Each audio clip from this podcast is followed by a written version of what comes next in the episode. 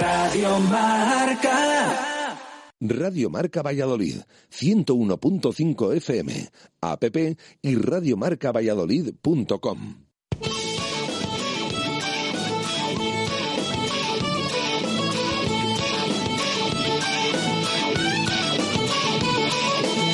Ser de Valladolid, soy un celta corto.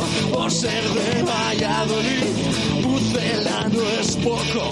Por ser de Valladolid, deporte mis venas. Por ser de Valladolid, no hay años sin penas. Por ser de Valladolid, pingüino en invierno.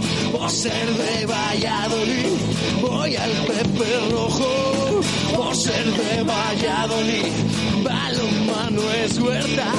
Por ser de Valladolid, el frío no es problema. Por ser de Valladolid, Lalo es leyenda. Por ser de Valladolid, blanco y violeta. Por ser de Valladolid, agua pucela. Directo Marca Valladolid. Chur Rodríguez. en primera. Radio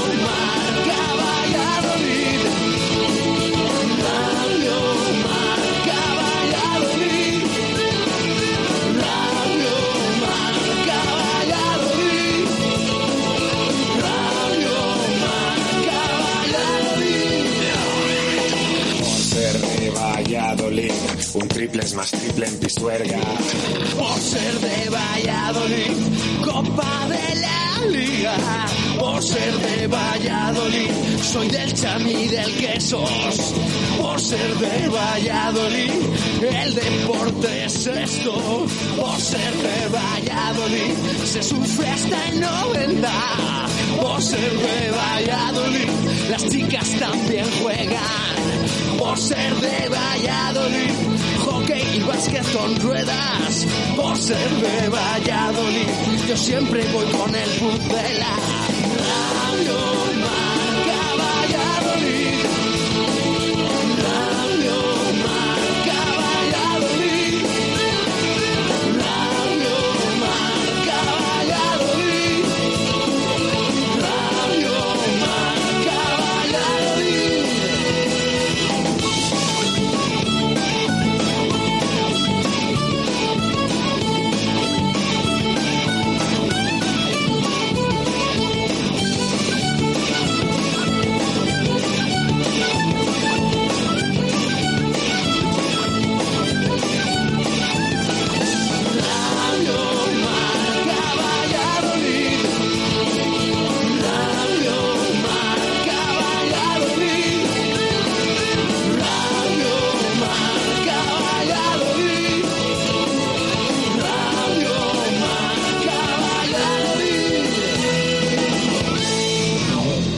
Una y ocho minutos de la tarde en este en este jueves 15 de abril de 2021 hasta las 3 aquí en Radio Marca. Escuchas directo Marca Valladolid. Justo Muñoz. Más de 100 años unidos a la historia de Valladolid. Justo Muñoz Deportes, Justo Muñoz Juguetes, Justo Muñoz Hogar y 50 yardas. Teresa Gil, Mantería, Montero Calvo, Paseo de Zorrilla, Duque de la Victoria, Río Shopping y Valsur. En Valladolid, Justo Muñoz.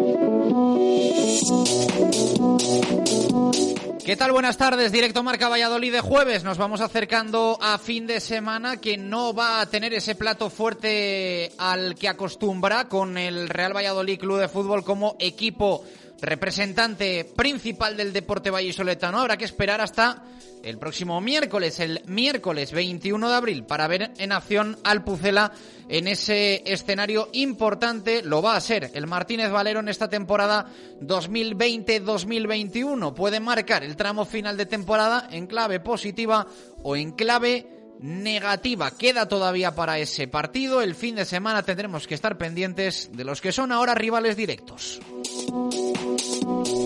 Un Real Valladolid que trabaja, no obstante, preparando ese partido frente al Elche Club de Fútbol con el objetivo de ir recuperando jugadores que durante las últimas semanas, jornadas, no han podido contar para Sergio González. Es el caso de Joaquín Fernández, ya ejercitándose con el equipo tras superar coronavirus, tras dar negativo en los últimos controles, en las últimas eh, pruebas. En principio, si todo va bien, estarían en ese 11 titular frente al Elche Bruno González y Joaquín Fernández.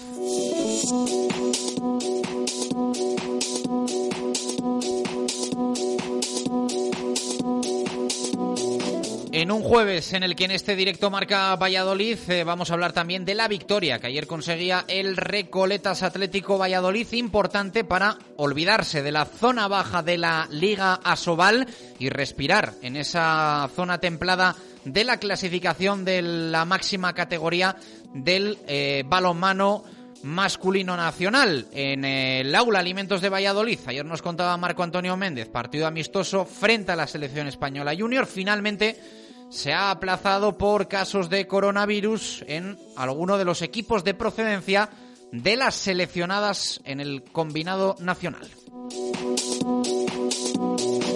Y en rugby calentando motores para el partidazo del próximo domingo. La hora clásica es las doce y media.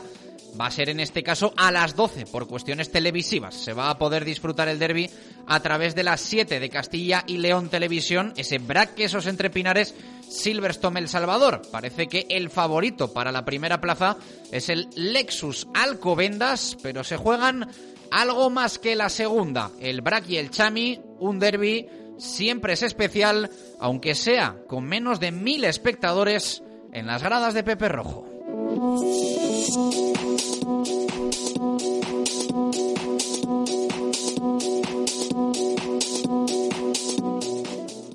Justo Muñoz. Más de 100 años unidos a la historia de Valladolid. Justo Muñoz Deportes, Justo Muñoz Juguetes, Justo Muñoz Hogar y 50 Yardas. Teresa Gil, Mantería, Montero Calvo, Paseo de Zorrilla, Duque de la Victoria, Río Shopping y Valsur. En Valladolid, Justo Muñoz.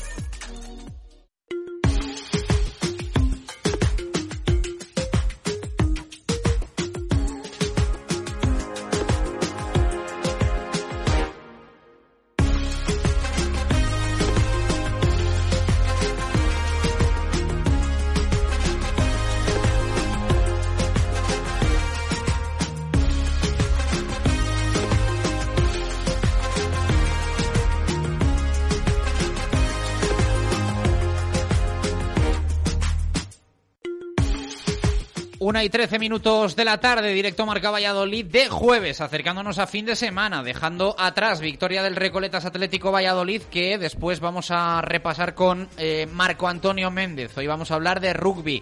Eh, va a capitalizar la atención del fin de semana el derby entre el Braquesos entre Pinares y el Silverstone El Salvador. Y hablaremos también un poquito de baloncesto para analizar con voz autorizada bueno, pues esta crisis posiblemente, desgraciadamente, definitiva en la temporada que atraviesa el Real Valladolid de baloncesto. Y por supuesto vamos a estar con los oyentes en el 603-590708 y también en el Twitter arroba marca Valladolid y en el Instagram arroba Valladolid marca. Así que como todos los días lanzamos la pregunta del día.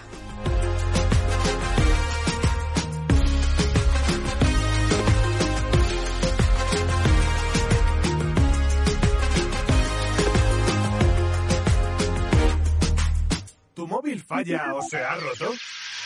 La solución la tienes en Mega Luisfer. Somos los más rápidos y al mejor precio. En solo una hora tu móvil en tus manos y funcionando a tope. Cualquier problema y cualquier modelo. Mega Luisfer te lo soluciona en calle Angustias 13. megaluisfer.com Radio Marca Valladolid.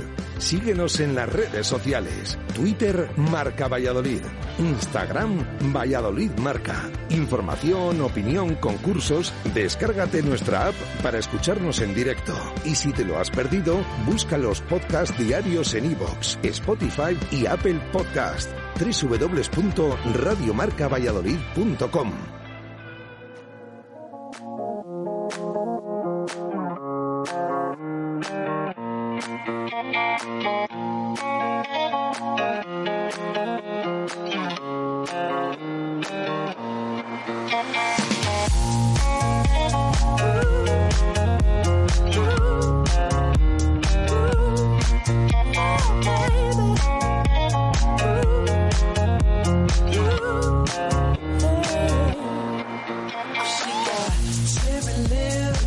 Y 15 minutos de la tarde, suena bien este arranque de directo marca Valladolid en jueves 15 de abril de 2021. Pregunta, por supuesto, tenemos para los oyentes eh, preparadas nuestras redes sociales, preparado nuestro WhatsApp, que últimamente Está caliente, está que arde, tiene la gente ganas de opinar y ya sabéis que aquí en este programa tenéis voz y voto con una primera tanda de participación pasadas las 2 de la tarde y cuando nos da tiempo, que últimamente no es en muchas ocasiones, también cerquita de las 3. Ana López, ¿qué tal? Muy buenas, ¿cómo estás? Hola, buenas tardes. Hoy estás aquí sola, sola, contra el peligro. Eh, en nada llega Jesús Pérez de Baraja, bueno, o en un ratito que le tenemos ahí al pie de al pie de la noticia. Alguno, seguro que algún compañero que nos está escuchando se, se mosqueará ahora y dirá, ¿qué pasa? ¿Qué pasa? Bueno, nada, eh, era, era broma. Eh, ¿Qué le vamos a preguntar hoy a los oyentes de Directo Marca Valladolid? Pues hoy les preguntamos que a falta de ocho jornadas para terminar la temporada, ¿qué tres equipos ven como máximos candidatos para descender a Segunda División y que nos expliquen el porqué? Bueno, pues la pregunta que le hacemos hoy a los oyentes. ¿Tú a quién ves cayendo a, a la Segunda División? Que tres que no sean el Valladolid, me da igual quién es. Sí, sí, yo creo que todos estamos igual y que la gran mayoría va a meter en las quinielas porque no queda otra, si no mal nos va a ir a Leibar y al Alavés y después otro, ¿no? Cualquiera Después otro.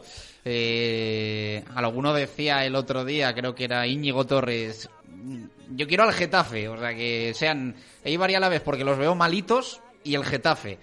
Eh, yo no me voy a mojar que luego me atacan desde las ciudades respectivas, que, que todos los audios, aunque sea programa local, terminan llegando a todos los lados. Pero bueno, nos vale cualquiera. Nos vale el Elche, nos vale el Huesca, nos vale el Getafe, menos el Real Valladolid, cualquiera, para esas eh, tres plazas de descenso.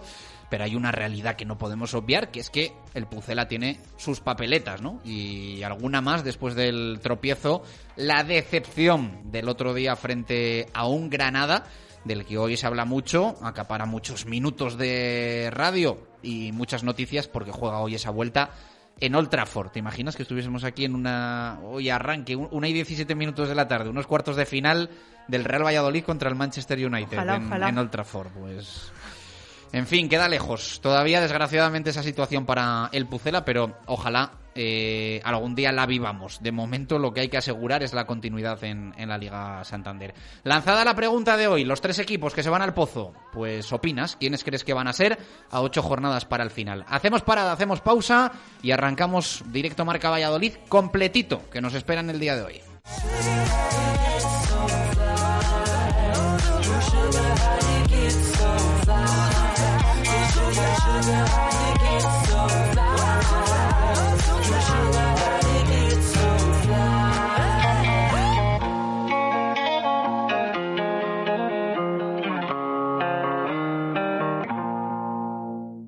Directo Marca Valladolid. Chur Rodríguez. ¿Tienes una casa nueva o vas a reformar la tuya? En Rodríguez Palomares puedes encontrar todo lo que necesitas. Tu salón, dormitorio, sofá, cocina, baño, dos plantas de exposición en la calle Nicolás Salmerón 9. Rodríguez Palomares, tu centro del mueble en el centro de Valladolid. Hay días aburridos. Y hay días Renault. Sí, como lo oyes. Llega la primera edición de los días Renault a tu concesionario. Del 20 al 24 de abril, hazte con una oferta exclusiva y estrena tu Renault con un descuento de hasta 8.000 euros. Date prisa y pide tu cita en díasrenault.com. Consulta condiciones en Basa Arroyo, tus concesionarios Renault en Valladolid. La Fundición, el mejor sitio de Valladolid para celebrar y para disfrutar, a diario o fin de semana. Comer, cenar, tomar algo con amigos, pareja, familia o trabajo, en nuestra espectacular terraza o en nuestro gran comedor. La Fundición, abiertos hasta las 10 de la noche. La Fundición, Avenida de Salamanca. Reserva en el 983 51 27 85. Ahora también con Takeaway. Bricomart Valladolid. Descubre nuestra amplia exposición en cerámica. Solo primera calidad. En stock siempre disponible y a los mejores precios. Ven donde compran los profesionales. Bricomart. Al primer síntoma, acude al especialista. Autoinyección Vicente, más de 50 años a su servicio. Especialistas en refrigeración del transporte. Servicio oficial Thermo King. Venta, montaje y reparación. Asistencia 24 horas los 365 días del año. Servicio oficial Lamberet. Venta de unidades nuevas y seminuevas. Autoinyección Vicente. Calidad, garantía y servicio. Autoinyección Vicente, calle Estaño 11 en el Polígono San Cristóbal de Valladolid y autoinyeccionvicente.com. En Aspama Desinfecciones certificamos la eliminación del COVID-19 en todo tipo de instalaciones. Exige tu certificado, tu decisión, tu salud. aspama.com. ¿Sabía que una sentencia europea permite reclamar el complemento de paternidad si se ha jubilado a partir de 2016? Su pensión puede aumentar hasta un 15%. Ponga su caso en manos de Díez Sánchez Abogados. Los tribunales de justicia nos están dando la razón. Infórmese en Plaza Cruz Verde 3, octavo A, en el teléfono 983 20 99 88 o pida cita en www.diezsánchezabogados.com. Directo Marca Valladolid. Chur Rodríguez.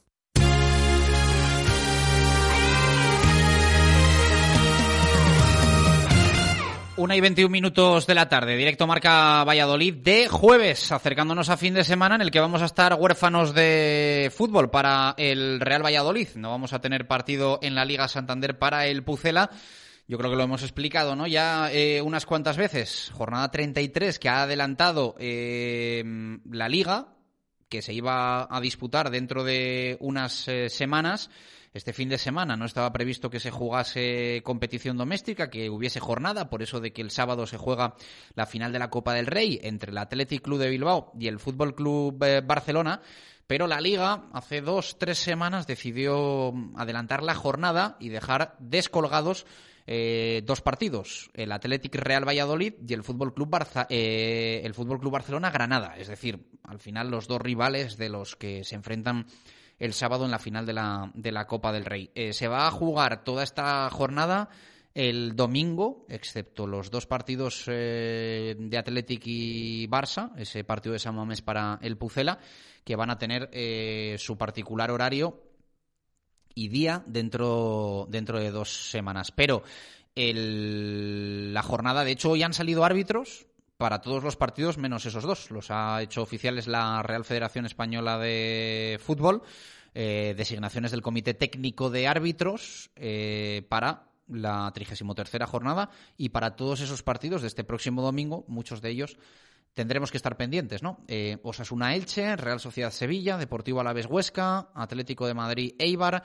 Betis Valencia, Cádiz eh, Celta, Getafe Real Madrid, Levante Villarreal eh, son los partidos que se van a jugar este próximo domingo con arranque a las 2 de la tarde y los últimos, el del Coliseum y el del Ciudad de Valencia, se van a jugar a las 9 de la noche. Así que el Pucela muy pendiente de lo que suceda, especialmente con los que son a día de hoy rivales directos en esa lucha por la permanencia, por supuesto el Huesca, el Alavés, la Sociedad Deportiva Eibar, el Elche, de alguna forma también el, el, Getafe, aunque esté con 30 puntos.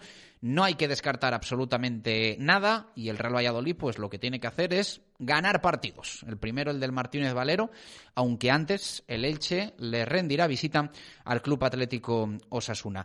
Una y 24 minutos de la tarde. Eh, hoy vamos a tener programa completito porque tenemos que hablar de la victoria del Recoletas Atlético Valladolid. Nos lo va a contar Marco Antonio Méndez eh, ayer en Guadalajara. Prácticamente eh, liquida la temporada el Recoletas Atlético Valladolid gana mucho, mucha tranquilidad con esta victoria y con estos dos puntos. Eh, vamos a hablar de rugby para ir eh, carburando con el derby del próximo domingo a las 12 en Pepe Rojo entre el Braque Esos Entre Pinares y el Silverstone El Salvador.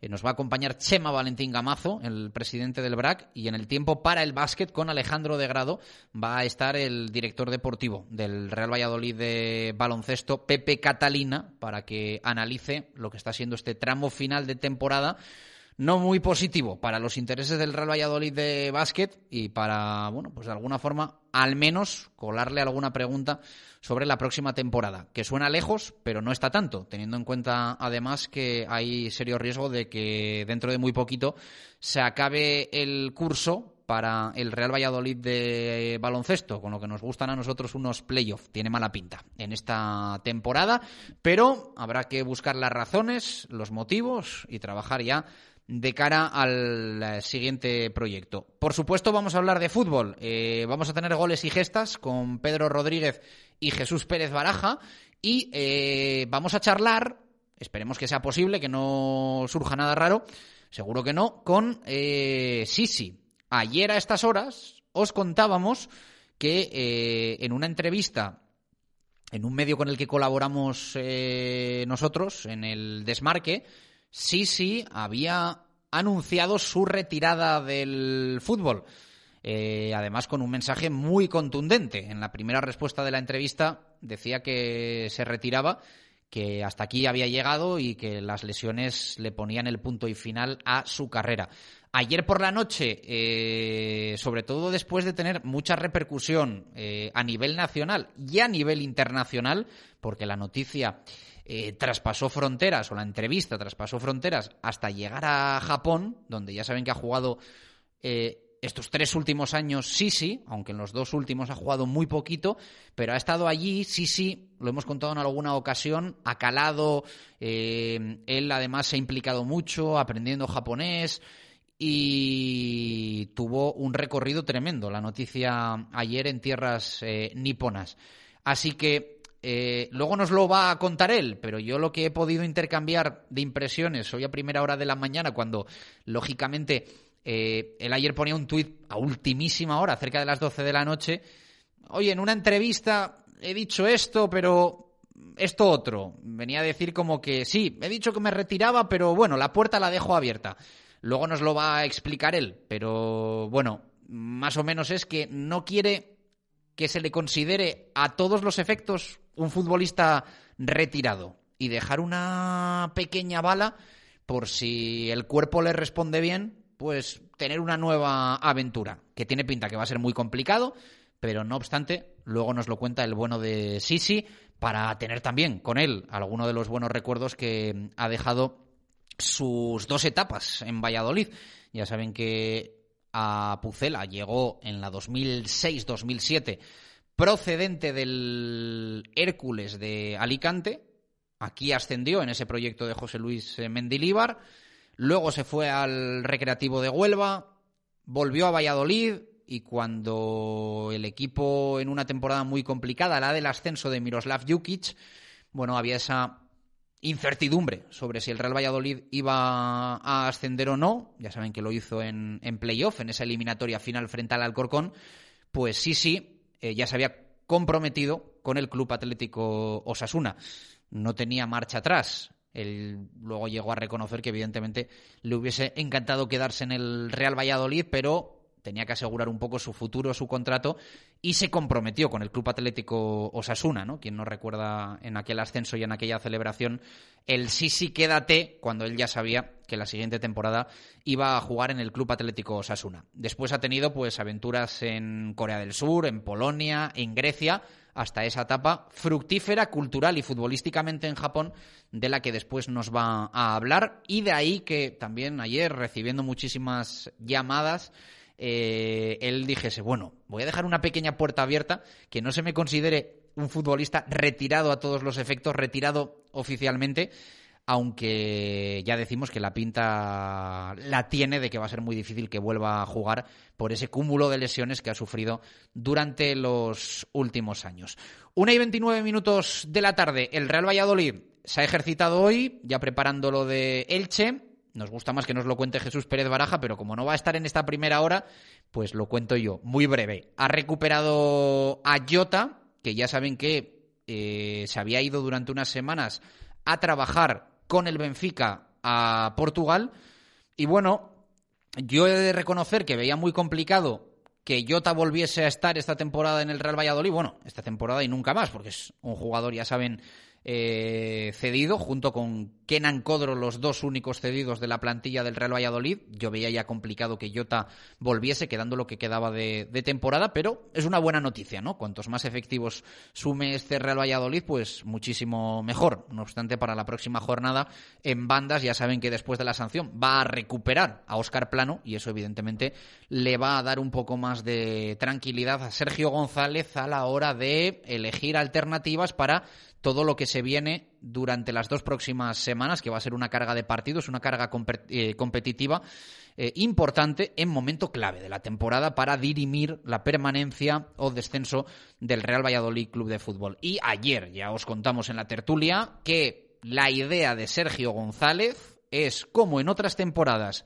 pese a que haya muchísimo en juego en los próximos partidos, frente al Elche, frente al Cádiz, frente al Athletic, frente al Betis, la idea de Sergio González es la de rotar mucho, hacer muchos movimientos y que todos los jugadores tengan minutos. Vamos a ver después hasta qué punto esto eh, lo cumple el técnico, pero ayer ya os contamos desde la fundición en nuestra tertulia que la planificación del Real Valladolid y del cuerpo técnico pasa por dar mucha cancha, mucha bola a todos los jugadores del Real Valladolid. Vamos a ver cómo después lo plantea Sergio González. Insistimos que va a ser importantísimo. El Real Valladolid puede salir de los encuentros frente al Elche y frente al Cádiz con pie y medio en la primera división, con pie y medio en una permanencia, pero también puede ser lo contrario, evidentemente. Si no se consigue ninguna victoria en esos dos partidos, el resto de equipos reaccionan, te vas a ver con un encuentro menos,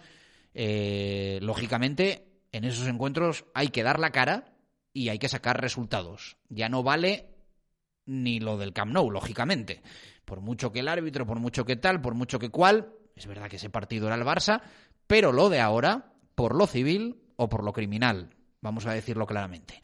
Una y 32 minutos de la tarde, parada con Simancas Autorrecambios. A la vuelta, el rugby, el balonmano y el baloncesto, antes de volver con el fútbol a las dos. Simancas Autorrecambios, 25 años en Valladolid, diferencian a una empresa con el servicio más profesional para facilitarte las cosas. Distribuimos las mejores marcas de recambios para automoción, frenos ATE y Brembo, embragues Luke y Sats, baterías Lucas, distribuciones Continental y turbos nuevos y reconstruidos de todas las marcas. Simancas Autorrecambios, en la calle Carraca Nave 12, cerca del Hospital Río Ortega. Directo Marca Valladolid. Chur Rodríguez. 20 euros, 20 euros, 20 euros. 20 euros, sí, 20 euros. Alquila tu coche por 20 euros en La Flecha Motor. Descárgate la app Cucar de La Flecha Motor y alquila tu coche por 20 euros al día. ¡20 euros! Sí, 20 euros al día. En La Flecha Motor, Avenida de Salamanca 108. Descárgate la app Cucar de La Flecha Motor. Bodega La Nieta, un lugar típico y confortable donde disfrutar de una suculenta comida tradicional. Asados de lechazo de la zona en horno de leña y unos exquisitos chuletones de carne roja. Bodega La Nieta en Fuensaldaña. Maestros en la cocina de siempre. Justo Muñoz. Más de 100 años unidos a la historia de Valladolid. Justo Muñoz Deportes, Justo Muñoz Juguetes, Justo Muñoz Hogar y 50 Yardas. Teresa Gil, Mantería, Montero Calvo, Paseo de Zorrilla, Duque de la Victoria, Río Shopping y Valsur. En Valladolid, Justo Muñoz. Con mi problema de cataratas cada día que pasaba mi visión iba peor, hasta que decidí pedir cita en el Catarata Center del Instituto Oftalmológico Recoletas y en tan solo una semana, problema resuelto. Ahora vuelvo a ver como cuando era joven. No lo dudes, llama hoy mismo al Instituto Oftalmológico Recoletas al 983 39 61 79 y pide cita porque con la salud no se puede esperar. Instituto Oftalmológico Recoletas, visión personalizada. Si hace tiempo que quiere cambiar su bañera por un cómodo plato de ducha, no lo piense más. Reformas Lozano se lo cambiará en un tiempo por récord, tan solo 8 horas. En Reformas Lozano realizamos todo tipo de rehabilitaciones y reformas en viviendas locales y comunidades. Reformas Lozano, calle San Martín 1315 o en reformaslozano.com. No le cuentes a nadie que en el centro de Valladolid no todos los sitios son iguales. Belmondo Kitchen, donde todo es especial. Nuestra cocina, nuestra terraza, nuestras copas. Belmondo, en Plaza Martí y Monceau. Belmondo, el centro de todo. Todo ese tiempo viendo la vida desde la ventana de atrás del coche, viviendo cada momento sin importar el destino. Hasta que por fin soy yo quien está al volante. Toyota Corolla, el coche más vivido de la historia. Te esperamos en nuestro centro oficial Toyota Valladolid en Avenida de Burgos número 39. Directo Marca Valladolid. Chur Rodríguez.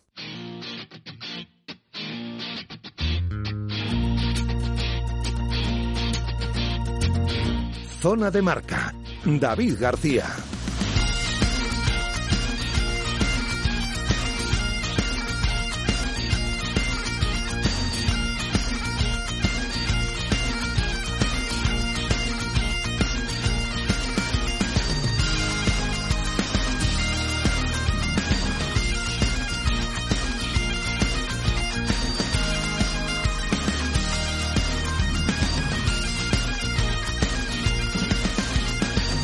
24 minutos para llegar a las 2 en punto de la tarde. He de decir que la banda sonora del rugby en directo marca Valladolid ya me gusta de por sí. Hay pocas músicas tan supervivientes en nuestro programa como esta, que yo creo que es intocable, roza, digamos, para nosotros casi lo incunable.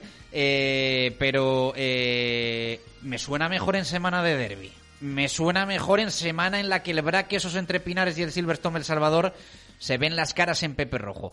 He de decir que mejor me sonaría si el domingo estuviese Pepe Rojo a rebosar y no hubiese pasado nada de lo que ha pasado en este desgraciado último año. Pero es lo que hay y al menos vamos a sacar lo positivo. El partido se va a jugar y aproximadamente unos mil espectadores van a poder estar en las gradas. David, ¿qué tal? Buenas tardes, ¿cómo estás?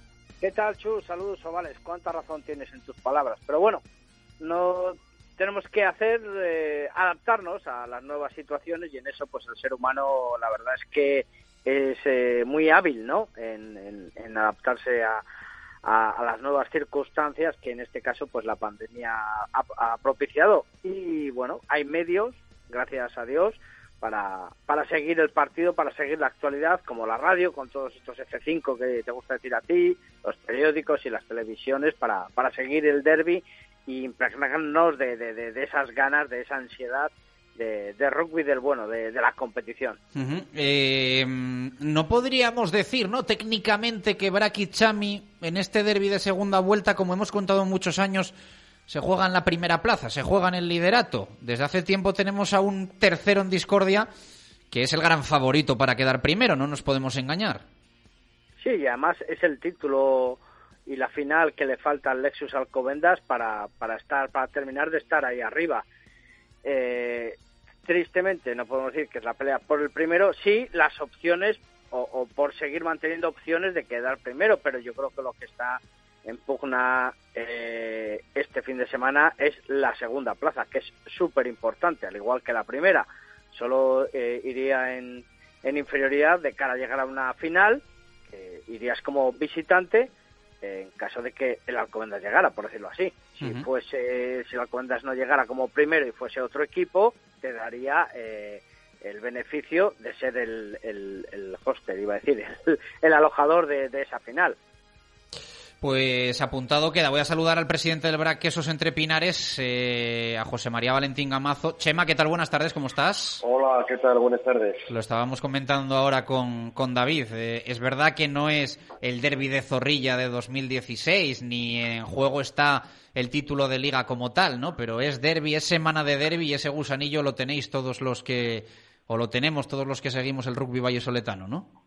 Bueno, efectivamente, yo creo que al margen de la clasificación, que también es importante, un derby es un derby y, lo que supone no solo para los clubes, sino evidentemente para todos los aficionados y para la ciudad de Madrid, pues es algo, digamos, eh, por decirlo de alguna forma especial. Em, la gente se pregunta, ¿no? ¿Cuántos aficionados van a poder estar en, Pepe Rojo, al menos, más o menos, el próximo domingo? Claro, un Pepe Rojo del que muchas veces se habla de cinco mil y pico espectadores y luego ahí en la cabina de prensa nos pegamos y dice uno, pero que aquí no caben cinco mil. Eh, y luego, claro, viene otro y nos eh, calma y dice, no, es que sentados caben tantos. Y al final el porcentaje del aforo permitido se hace precisamente sobre asientos, ¿no?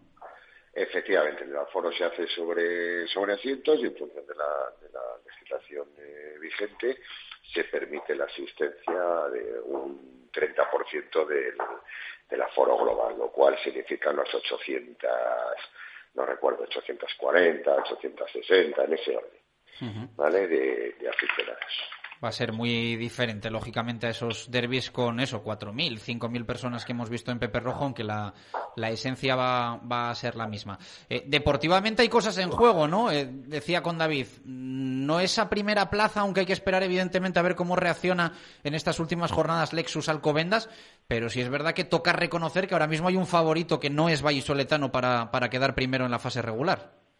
Sí, sí, eh, vamos a ver, ahora mismo digamos que la diferencia o la cuestión con años anteriores o con la, con la jornada anterior es que la Alcobendas depende de sí mismo para mantener ese liderazgo. Nosotros no solo tenemos que hacer nuestros deberes, sino que tenemos que esperar o prever cualquier tropiezo de la Alcobendas. De lo contrario, evidentemente la fase regular está ya para, para la Alcobendas. Si todo, si todo sigue como debe seguir y ganan, pues no hay, no hay, no hay tutía. Pero bueno, eh, digamos que luego está la, la, la, siguiente que es el playoff, ¿no? Entonces, bueno, todavía queda mucha competición y queda mucho por decir, es verdad, y es cierto que, que, que el disputar la final en el caso de llegar el Alcobendas sería en su casa por el factor campo a la hora de quedar primero en la fase regular. eh, el partido se va a jugar a las 12, que nadie se líe y vaya a encender la tele a las doce y media, porque pillará ya el tramo final de la, de la primera parte. De la eh, primera parte. Sí, sí, lo va a poder disfrutar en las 7 de Castilla y León Televisión. David, preguntas para Chema, para el presidente del BRAC. Bueno, pues efectivamente, que al final el derby, ¿cuántas temporadas atrás, hace años, el derby era casi el título de la temporada, casi para los dos equipos? El que ganara el derby era el que había hecho mejor temporada, ¿o no, Chema? Bueno, eh, sí, efectivamente, pero siempre, digamos que la disputa en este sentido ha sido siempre pues, por el tema del factor casa y, demás. Es verdad que también, eh, si os fijáis ahora en la clasificación y y en el grupo en el grupo A, eh, estamos todos en un puño, ¿no? Es decir, que, todavía no solo hay que luchar por la primera plaza, sino también por la segunda, que también tiene sus, sus, sus ventajas, por ejemplo, a la hora de las semifinales y demás. ¿vale? Entonces, el derby yo creo que, al margen, insisto, de lo que hemos dicho de la, de la eh, competencia, digamos, deportiva, también tiene su trascendencia en, en, en, la clasificación actual de la liga regular y luego, evidentemente, no es, no es lo mismo quedar el segundo a efectos de un cruce que el tercero o entonces hay cuatro equipos ahora mismo que estamos todos ahí bueno pues pendientes uno de otro ¿no? y que todavía hay mucho qué decir y mucho que hablar Claro, porque poniéndonos en lo mejor, eh, vamos a decir que el BRAC le quedan tres partidos, que gana el derby, que gana el, el derby regional frente a la Universidad de Burgos y gana el partido aplazado frente al Barça y que, que el Lexus Alcobendas pinche alguna vez, el BRAC incluso podría eh, obtener esa primera plaza. Pero si nos ponemos en la peor, como bien dice el Presi, está tan ajustado que dos pinchazos en alguno de esos tres partidos le puede relegar casi a la cuarta plaza al conjunto quesero. Nos estamos metiendo lógicamente en unos extremos. Efectivamente, pero bueno, ya sabéis que dentro del deporte pues todo es posible, ¿no? Pero claro. las cosas son así. Efectivamente, ahora mismo no ha apretado la competición, que yo creo que es bueno para todos, porque eso quiere decir que, que bueno, pues el, el rugby sigue hacia arriba, que la, igualación, que la competición se iguala y que el espectáculo está garantizado pues está ahí y bueno, pues es la emoción que, que, que tenemos. Pero eh, el derby es el derby y la verdad es que muchas veces da igual quién venga de favorito. Ahora vamos a poner un puntito por encima al Silvestre Salvador por clasificación y último resultado. Eh, pero sí que es cierto que el aficionado se ha quedado un poco eh, de bajón porque la cara, que la imagen que se dio en, en las terrazas no fue la que estamos acostumbrados, ¿no? De, del BRAC que esos entrepinares. ¿Le preocupa eso el Presi o fue o fue puntual eh, ese juego bueno, o cree que, eh, que, se jugó bien? Eh, no, no, no, no, en absoluto, ¿vale? Es verdad que yo incluso en algún foro he comentado que había momentos en que decía, pero me he equivocado de campo, ¿no? Este no es el BRAC que yo conozco, ya. este es el BRAC que, que juega habitualmente, por lo tanto, ahora hay que considerar que evidentemente, pues lo que decía antes, oye, todos podemos tener un día malo, un día malo y quizá elegimos el más inoportuno para, para, para que se nos diera mal, ¿no? Yo creo que la plantilla tiene muy claro cuáles son los objetivos y evidentemente son misión personal. Yo creo que evidentemente se han dado cuenta de, del tremendo, digamos, tropiezo que tuvimos en las terrazas y, y en este sentido pues yo creo que, este, que, consideremos que eso ha sido, pues digamos, un hecho aislado y que evidentemente, pues que no, no, es normal que se pudiera repetir. Yo creo que a partir de ahora, si esa circunstancia, que insisto que, que lo veo muy, muy, muy improbable, se repitiera, evidentemente habría que pensar en algún problema, pero ahora mismo indudablemente no deja de ser bueno pues un, tropiezo inoportuno y chico, pues a partir de ahora es donde se ve realmente a las personas y a los clubes y a los equipos, ¿no? Es decir, tropezar, todos estamos expuestos a ese tropiezo, pero lo importante es pues demostrar cómo te levantas, con qué valentía, con qué ganas y con qué ilusión. Es cierto, este, este año con la pandemia eh, la caja en los derbis eh, es uno de esos días estelares para, para la caja en taquilla de, de los clubes vallisoletanos, ¿no? Eh, con la reducción del 30%, más abonados y demás, pues eh, es, mínima. Eso va a repercutir. No sé si, si eh, crees que para, para semifinales o una posible final podremos estar ya todos, que no lo creo, pues no estaremos todos vacunados, y si va a repercutir al final todos estos ingresos que no se están teniendo de taquilla en la próxima temporada. Bueno, repercutir evidentemente está repercutiendo. Otra cosa es que efectivamente el año se pilla de sorpresa, ¿no? Es decir, esto en cierto sentido pues ya lo, veíamos venir, ahí estaba y evidentemente se cuenta con ello. Eh, la parte económica, como tú haces referencia, pues claro que es muy importante, pero también igualmente es importante pues pues eso, pues es decir, oye, pues parece mentira que viendo en lo que es Pepe Rojo, y vosotros lo conocéis muy bien, y en las circunstancias como estas, pues verlo a un tercio, pues indudablemente casi te duele más que la propia caja, ¿no? Y, en muchos casos, pues también, y, lamentándolo mucho, pues se puede privar eh, de una forma, digamos, desproporcionada, pues la afición contraria a los compromisos que uno tiene adquirido con sus propios socios. Entonces ese bullicio que hay, esa rivalidad que hay tanto en el campo como en las gradas, mm, es diferente, ¿no? Por lo tanto, sí, pero bien, no, no hay otra, ¿no? En la circunstancia en la que estamos, yo creo que en muchos momentos pues es bueno recordar qué es lo que tuvimos para, para quizá valorarlo más y como decía antes, pues luchar para, para y ser todos responsables para poder retomar esa serie de cosas, pero a fecha de hoy hay que hacer es amoldarse irse adaptando poco a poco las circunstancias, intentando, bueno, pues seguir dando espectáculo, emoción, con las herramientas que tenemos y que, nos y que disponemos. Pues sí, ese dolor económico, pero de alguna forma también el, dolor social, ¿no? De no ver Pepe Rojo como nos gusta verlo. Eh, te hacemos la última, Chema. Eh, estás al frente también, no solo del Braquesos entre Pinares, sino también de la Liga Nacional de Rugby, que es un poco ese proyecto para reforzar la eh, división de honor del rugby español con todos los clubes que, que conforman la, la misma. Parece que por fin coge fuerza el proyecto, ¿no? Bueno, yo creo, yo creo que sí. La verdad es que, tenemos muchos frentes abiertos. Estamos trabajando estrechamente con la Federación en, muchos proyectos de todo, de todo ámbito, organizativos, legislativos, eh, mirando también el, elevar no solo el nivel de las estructuras de los clubes, sino también las condiciones de los jugadores, o sea, hay, hay, una infinidad de proyectos y que, la verdad que, que sí, que, bueno, pues comparado con otros tiempos, eh, parece ser que esto va como un tiro, ¿no? Y, yo creo que, bueno, pues es, es bueno para todos y fundamentalmente es bueno para es bueno para el para el rugby. Yo creo que ha pillado en una temporada también para ir lanzándolo y que después ya se vaya consolidando cuando recuperemos un poco la, la normalidad, si es que la recuperamos. Efectivamente, me parece que en la actualidad mantenemos son tres o cuatro comisiones abiertas con la, con la Federación de Trabajo en proyectos diferentes, como decía antes, y, además con, con, relación, trato e interacción casi semanal. Y sensación también de que se ha encontrado ese punto de consenso y no de ruptura con la federación, ¿no? efectivamente. Que yo creo que también es, es positivo e interesante. Chema, un fuerte abrazo, muchas gracias. Muchas gracias a vosotros, que tengáis buena tarde. Chema Valentín Amazo, presidente del Braquesos Entre Pinares, eh, equipo local eh, el próximo domingo en ese partido a las 12 en Pepe Rojo. Mañana intentaremos tener voz protagonista del Silverstone El Salvador para equilibrar, que luego, luego se enfada alguno, García.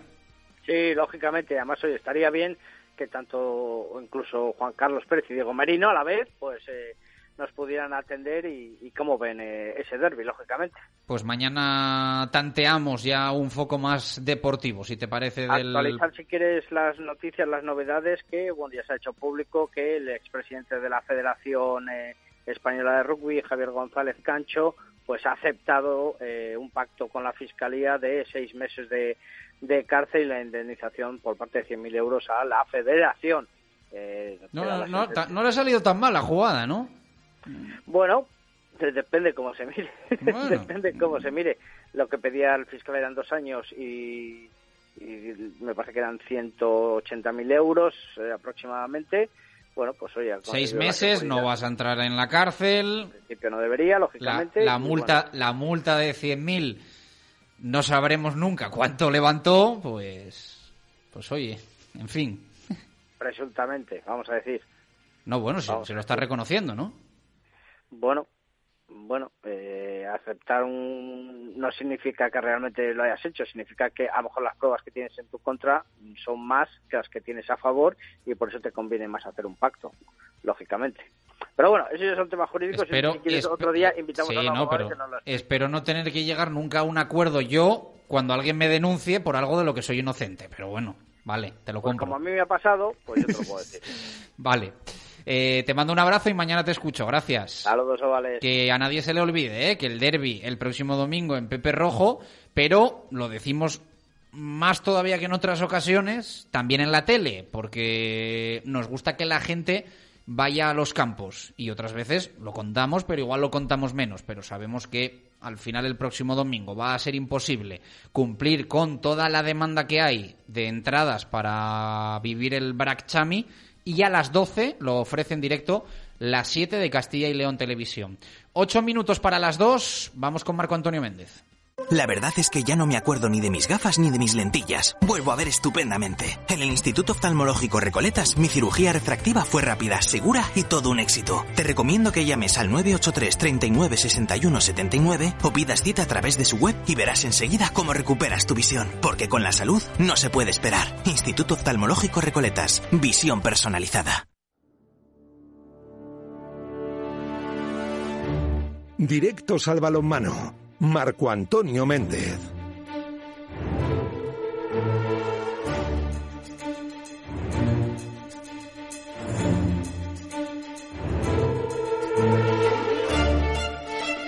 Ocho minutos para llegar a las eh, dos en punto de la tarde. Nunca sabes ¿eh? por dónde va a salir esta temporada el Recoletas Atlético Valladolid y estos partidos intersemanales. Ayer teníamos esa previa del encuentro frente a Guadalajara, hoy el pospartido para hablar de cosas positivas. Marco, ¿qué tal? Buenas tardes, ¿cómo estás? Buenas y marcadas tardes. Saldrá con la permanencia seguro. Sí, se le dio bien al equipo de David Pisonero y ya tranquilidad que no sé si permite a todas luces pensar en el proyecto 2021-2022, ¿no? Eh, porque ya prácticamente todo el pescado vendido. Bueno, más o menos, efectivamente. Ahora mismo el equipo de David Pisonero tiene una notable ventaja, concretamente nueve puntos con respecto a los equipos que están en posición de descenso, aunque todavía quedan suficientes puntos para dilucidar y obviamente se tiene que dar o producir una auténtica debacle para que hubiera peligro hacia los nuestros. Eh, no creo yo en ello y sí lo que creo es en las conversaciones para las negociaciones pertinentes en virtud de la confección de la plantilla para la temporada que viene. Pero bueno, victoria importante, ya lo decíamos ayer, no era cancha fácil, 28-31, un excelente resultado, aunque amplio, de 17 a 19 en el descanso y más ajustado y más flojo, 11 a 12 en la segunda parte con Diego Camino como artillero mejor de, las, de los nuestros, con cinco goles, y luego igualdad para Serrano, que sigue siendo el primero del ranking, en la Soval, eh, Ugarte, el pivote, y Dani Pérez, todos ellos con cuatro goles. Y la victoria importante, como tú decías, por varios aspectos. Primero, porque es la primera a lo largo de la historia, se rompe la tradición, la primera que se consigue en el feudo alcarreño. Después, porque se refuerza ese camino de la permanencia del que hablábamos hace unos instantes, también porque iguala en puntos al décimo clasificado, que es el venidor y que precisamente vendrá pasado mañana a Huerta del Rey, y porque, por fin, y tras un largo paréntesis volvió Roberto Turrado atenuando, es decir, en el momento que quizá más falta hacía, la baja también importante del brasileño Patrianova. Eh, sin contar los primeros minutos en los que hubo cierta igualdad, los nuestros mandaron siempre hasta el final y manejaron determinadas ventajas también. Por ejemplo, en la primera parte y en el minuto 15, tres goles arriba, gracias a la buena defensa y también apurándose ante la reacción de los de Mariano Ortega que llegaron en un momento dado a empatar a 12. pero luego, antes del descanso, ese 17 a 19 que yo citaba antes. Luego, en el segundo tiempo, parecidas acciones, entonces con César Pérez en la puerta y anotando 11 paradas en su haber, el acierto de los extremos, ya cité a Serrano y a Dani Pérez, jugando mucho por parte de los centrales con el pivote vallisoletano y llegando a más cinco goles en el minuto 38 que luego supieron mantener, supieron rentabilizar para obtener este triunfo fuera de casa pues seis meses después, desde octubre que no vencía fuera el equipo vallisoletano. Vamos a escuchar la valoración de David Pisonero. Me han advertido que hay follón en el audio, así que a ver si pasa el corte. Pisonero, valoración de la victoria frente a Guadalajara. Partido muy competido, como sabíamos, ¿no? Y seguramente ha decidido mucho la clasificación, todo, ¿no? Yo creo que al final ellos cometen errores, pues, pues porque al final es una situación muy complicada. Es verdad que nosotros hacemos un partido muy solvente, muy duro, muy tranquilos. Eh, desde un principio yo creo de menos los cinco primeros minutos creo que hemos marcado la pauta del juego continuamente. Yo creo que nos hemos puesto delante el minuto 8-10 y ya no lo hemos soltado, ¿no? Eh, y al final yo creo que han jugado con bastante madurez, aunque es verdad que eh, el partido no ha estado competido hasta el final en peores plazas hemos eh, toreado, ambiente deportivo y ambiente de pabellón, que muchas veces últimamente lo, echamos de menos. Eh, habiendo, estado, habiendo estado tú y yo en insurgentes en México, pues fíjate cómo son las demás plazas, no tienen nada que ver. Sí, sí, eh, recuerdo aquello perfectamente. lo del aula aplazado. fíjate, fíjate, voy a decirte una cosa. Eh, que ayer no la dije en antena. Cuando ayer estábamos en la, en la fundición y nos contaste, el aula tiene un partido amistoso contra la selección española junior. Dije yo, este huele a que se aplaza, que es el quinto intento de un equipo de Valladolid esta temporada contra una selección y que luego siempre se aplazan y te juro que se me pasó por la cabeza. No lo dije, no lo dije y a las dos horas me llegó un email del aula alimentos de Valladolid, partido aplazado.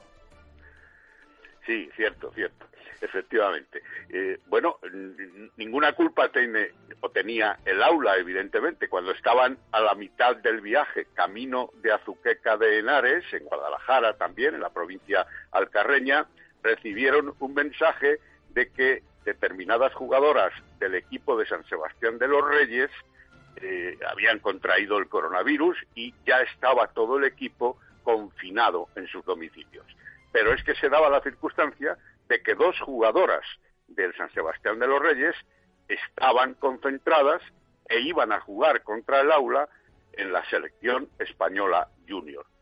Lógicamente se suspende el partido, las dos jugadoras son apartadas y confinadas también y la concentración de la selección se disuelve para evitar males mayores sin confirmación, evidentemente, de que el resto de las compañeras de la selección hubieran contraído igual que las dos compañeras del San Sebastián de los Reyes. Bueno, en definitiva, la historia de esta temporada. Correcto. Eh, seguiremos informando y te seguiremos escuchando. Un fuerte abrazo, gracias. Igual, buenas y marcadas tardes. Hasta Poquito más de un minuto para llegar a las dos en punto de la tarde. Nos pasamos al básquet. Hoy analizamos con protagonista, con voz autorizada, la crisis de resultados que está viviendo el Real Valladolid de baloncesto. Kane is in the building.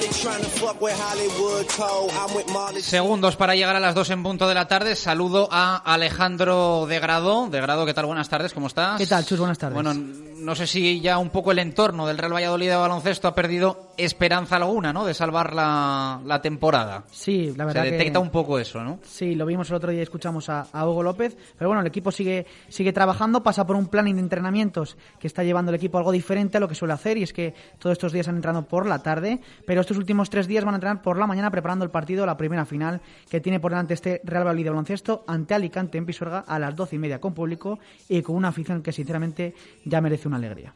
Bueno, pues eh, partido que va a tener que asumir el Real Valladolid de baloncesto con, con esa mm, aspiración de dejar la llama viva, ¿no? A ver si lo consigue, aunque sea muy complicado.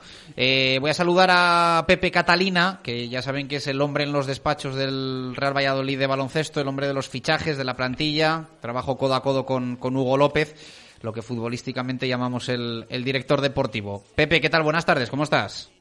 Hola, buenas tardes. ¿Cómo están, ¿Cómo están los, los ánimos? Eh, bueno, un año después, situación muy diferente deportivamente, también en muchas cosas, evidentemente, hay otras prioridades ahora, pero, pero bueno, me imagino que eh, no sé si un poco más triste que hace un año.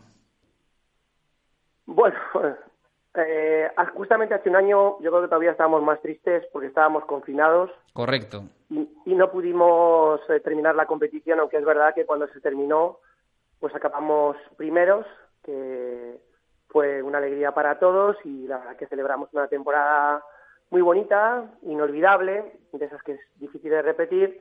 Y sí que es cierto que en esta, bueno, pues también teníamos la ilusión y habíamos puesto todo lo que se podía poner, todo lo necesario para intentar volver a tener una buena temporada en la que, bueno, pues no, no pudimos ascender, aunque nos dieron la plaza, pero había mucha ilusión alrededor de, del club, del equipo. Eh, se trató de hacer un pequeño esfuerzo presupuestario dentro de lo que es nuestro presupuesto, evidentemente, pero que nos sirvió para poder abordar algunas contrataciones de jugadores contrastados, que no era lo acostumbrado del club en años anteriores. Y bueno, pues luego en el trayecto nos hemos venido de más a menos, ¿no? Creo que ha habido muchas circunstancias que no voy a utilizar aquí como excusas que tampoco han ido bien, pero hubo so sobre todo una y una cosa es con la que me quedo, que fue con la lesión de Martín Pasoya, el jugador estonio, allá por el mes de diciembre a primeros, cuando íbamos cuatro ganados, uno perdido. Y bueno, aunque nadie es imprescindible, hay ciertas, ciertos jugadores que son esenciales y más en un deporte como es el baloncesto, el juegan cinco. Nosotros habíamos fichado a Martín Pasoya no solo para que nos diera cosas directamente, sino para que ayudara a otros fichajes que hicimos indirectamente, pensando que podían tener algunas dificultades, tanto ejecutando en ataque como siendo mejores defensivamente.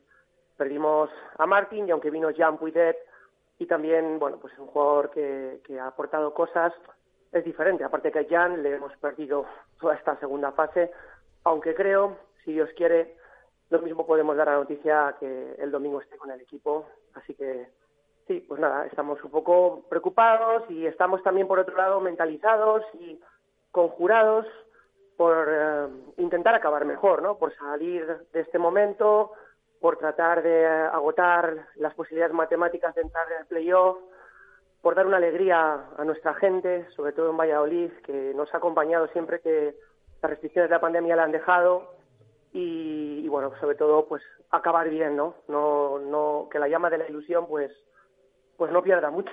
Uh -huh. Sí, que sea por unos objetivos o por otros, que no que no se deje llevar el equipo y que, no, y no que se, Chus, y que eso se no- pelee hasta, hasta el último partido. Eso no va a sí, sí. suceder, eso no va a suceder. Nosotros primero vamos a intentar, lo que te digo, agotar matemáticamente esas posibilidades que nos dan todavía de entrar en playoff, que no son evidentemente muchas, porque en un recorrido de cinco partidos eh, el equipo que tiene la plaza a la que podemos aspirar nos saca dos más el básquet a verás, que nos sacó también el domingo, pero independientemente de eso, eh, si luego las matemáticas no nos lo permiten, aunque nosotros estemos bien, eh, sea, sea el escenario que sea, nosotros tenemos que acabar bien. Y tenemos tres partidos en Pisuarga, que son, yo creo, una auténtica rivalidad para todos nosotros, para responder ante nuestros aficionados que se han portado muy bien con nosotros, como digo, todo el año, que el día de, de Granada que veníamos de perder de 39 en Alicante estuvieron con nosotros en el pabellón animándonos, intentando ayudarnos a ganar, a nuestros patrocinadores principales, los patrocinadores secundarios, a las instituciones que, que nos apoyan, a, a, todos vosotros, medios de comunicación que estáis pendientes de nosotros y al nombre que llevamos ¿no? este año con, con, todo el honor del mundo, que es el de Real Valladolid. Quedamos un poquito de caña en estas últimas semanas, eh, pero bueno, ya sabes que, que, esto baila según los resultados. Eh, te quería preguntar, cuando a ti te llega lo de Martín Pasoya, se pierde toda la temporada, eh, ¿tú te das cuenta que, que esto ya muy complicado? O sea, tú que sabes de esto, que llevas muchos años que el jugador un poco para ti, lo estabas diciendo ahora, capital, caiga lesionado y se pierda todo, ¿ya ahí ves que, que va a ser complicado estar entre los mejores? Bueno, no, no, yo no veo eso ahí en ese momento. Sí que pasa un momento anímico difícil. Fíjate, yo soy una persona que no suelo, eh, no estoy en redes sociales y en, esto de los estados de WhatsApp, que normalmente, bueno, pues eh, hay personas que los actualizan y comparten información habitualmente. Yo es muy raro que lo haga el día que se lesionó Martin, eh, publiqué una foto de él eh, diciendo que lo sentía mucho y que ojalá volvieras, que volverás más fuerte. Eh, pero no, no, no esperaba, eh, o sea, no daba ya por eh, cerrado nuestras posibilidades o que nos íbamos a venir abajo, no, sabía que era algo que nos iba a costar mucho porque, insisto, eh, Martin no era tanto lo que él podría hacer, sino lo que ayudaba a los demás. Nosotros apostamos por un jugador como Rick Timmer, queríamos un base de conocida de la competición, pero Rick tiene unas características muy concretas. Él es mm, un base más anotador que director y no es un especialista defensor. Mm, Martín Pasoya cubría estas dos carencias y de hecho en esos partidos lo iba haciendo y ayudaba a que, a que mm, Reed rindiera mejor. Y luego también pues nos ayudaba con la posición de, de Melvin Panzar, el otro base, que es un jugador con mucha proyección, pero que ha cumplido 21 años hace cuatro días, ¿no? Y que todavía necesita tener experiencia. Entonces, pues era una pérdida grande, ¿no? Porque sin ser un jugador de los principales en cuanto a estadísticas, en cuanto a los llamativos, a mí fue uno de los fichajes que más me, me agradó, que más me llenó, porque sabía que habíamos conseguido un jugador que, de esos que saben jugar al baloncesto, con un alto bagaje. La verdad que, da las posibilidades que tenía el club, pudimos fichar a Joan Puidet, del que también estamos muy contentos de su rendimiento, aunque es algo diferente, y luego, pues la evolución del equipo en cuanto al estilo, eh, pues hemos ido, digamos, mm, generando unos defectos bastante marcados, ¿no? En cuanto a, ser un equipo al que le cuesta ser intenso defensivamente hablando, y un equipo en el que eh, precisamente si no es intenso defensivamente hablando, pues tampoco ataca, ataca bien, ataca con fluidez, somos un equipo de rachas, somos un equipo irregular, de altibajos, y eso pues pues también nos preocupa no y fíjate eh, yo creo que eso también nos, está desluciendo un poco porque si analizas nuestra temporada y bueno la gente lo puede definir como quiera nosotros conseguimos el objetivo principal que era meternos en el grupo de arriba. Nosotros éramos legítimos aspirantes a estar en el grupo de arriba. No haberlo hecho yo sí que lo hubiera calificado como un fracaso. Eh, además descienden cuatro y si te fijas en la en el grupo de abajo hay equipos muy significativos del Eporo con mucha historia que están ahora mismo en posición de descenso y que podrían descender. Eh, el no entrar en playoff, por supuesto que, que, no será agradable si no entramos finalmente, pero ya no será un fracaso, será una contrariedad. Este año entra hasta el playoff el séptimo equipo, Otros, otras temporadas entra hasta el noveno y en épocas anteriores nos hemos metido a veces en esa posición. Pero sobre todo lo que creo que tenemos que mejorar es nuestra, nuestras actuaciones, lo que, lo que transmitimos como equipo. Luego te puedes quedar cerca del objetivo, conseguir el objetivo o lejos del objetivo. Pero creo que en nuestra trayectoria no estamos eh, transmitiendo unas sensaciones de consistencia que yo creo que afean un poco más lo que es nuestra trayectoria en este campeonato. Pepe, has comentado esa contrariedad ¿no? De, no, de no entrar eh, en este playoff, pero ¿crees que había plantilla para, para conseguirlo? Vamos a ver, yo creo que sí que podríamos decir que somos un equipo y esto yo lo hablo digamos, eh, de puertas para adentro, pero no tengo ningún problema también hacerlo de puertas para afuera. Yo creo que hay cuatro equipos, y además este año se está cumpliendo, que están por encima de los demás. Otros años no se cumplió, como el año pasado, y nosotros nos aprovechamos, que son los cuatro grandes presupuestos y, y plantillas. Breogán, Castellón, Granada y Coruña. Es verdad que, que a alguno de ellos pues le ha costado y le sigue costando un poco, principalmente a Coruña, eh, ser ese equipo que, tiene que ser. Por ahí anda Alicante, por ahí anda Alicante, y yo creo que Oviedo está un poco ejerciendo el papel que teníamos nosotros el año pasado, de equipo del que nos esperaba mucho, porque bajó el presupuesto, pero ficharon muy bien. Entonces, yo creo que éramos un legítimo aspirante a lo mejor a poder pelear por esa quinta plaza. Y, y bueno, pues eh, yo creo que el equipo podría estar en un recorrido entre la quinta, octava, novena. Bueno, pues eh, vamos a ver dónde nos quedamos, ¿no? Creo que ahora mismo estamos más cerca de a lo mejor el, el margen negativo, que es quedarnos fuera de playoff, que, de, que del escenario a lo mejor más positivo, que hubiera sido poder meternos en esa quinta plaza. Pero no entrar en ese playoff es un objetivo no cumplido. Eh, el objetivo principal, el objetivo principal era estar en el grupo de arriba. Y te digo una cosa, Alejandro, yo no cambio estar en el grupo de arriba por clasificarme para el playoff por ser el primero del grupo de abajo, con todo lo que se supone. Primero, hubiera su, supuesto jugar en el, en el, grupo la permanencia, no entrar con los mejores, y luego el riesgo de cuatro descensos. Pues eh, yo no sé si lo quieres llamar cumplir objetivo, creo que el, el playoff era una aspiración, era una aspiración y una ilusión más que un objetivo, porque luego a lo que a lo que aspirábamos era a llegar lo mejor posible al final de temporada, para una vez metidos en el, playoff, si nos clasificábamos, a ver qué es lo que pasaba, porque no teníamos nada que, que perder y mucho que ganar. Uh -huh. eh, ¿Piensas ya en la próxima temporada o tienes que pensar primero en un aspecto personal en la próxima temporada? ¿Cómo estáis gestionando un poco todo esto? ¿O es pronto? Eh, mira, Chus, eh, se lo digo a, a, la gente de la directiva, a la gente que me rodea, a la gente cercana. Yo ahora mismo solo pienso en terminar bien esta temporada, en terminarla lo mejor posible.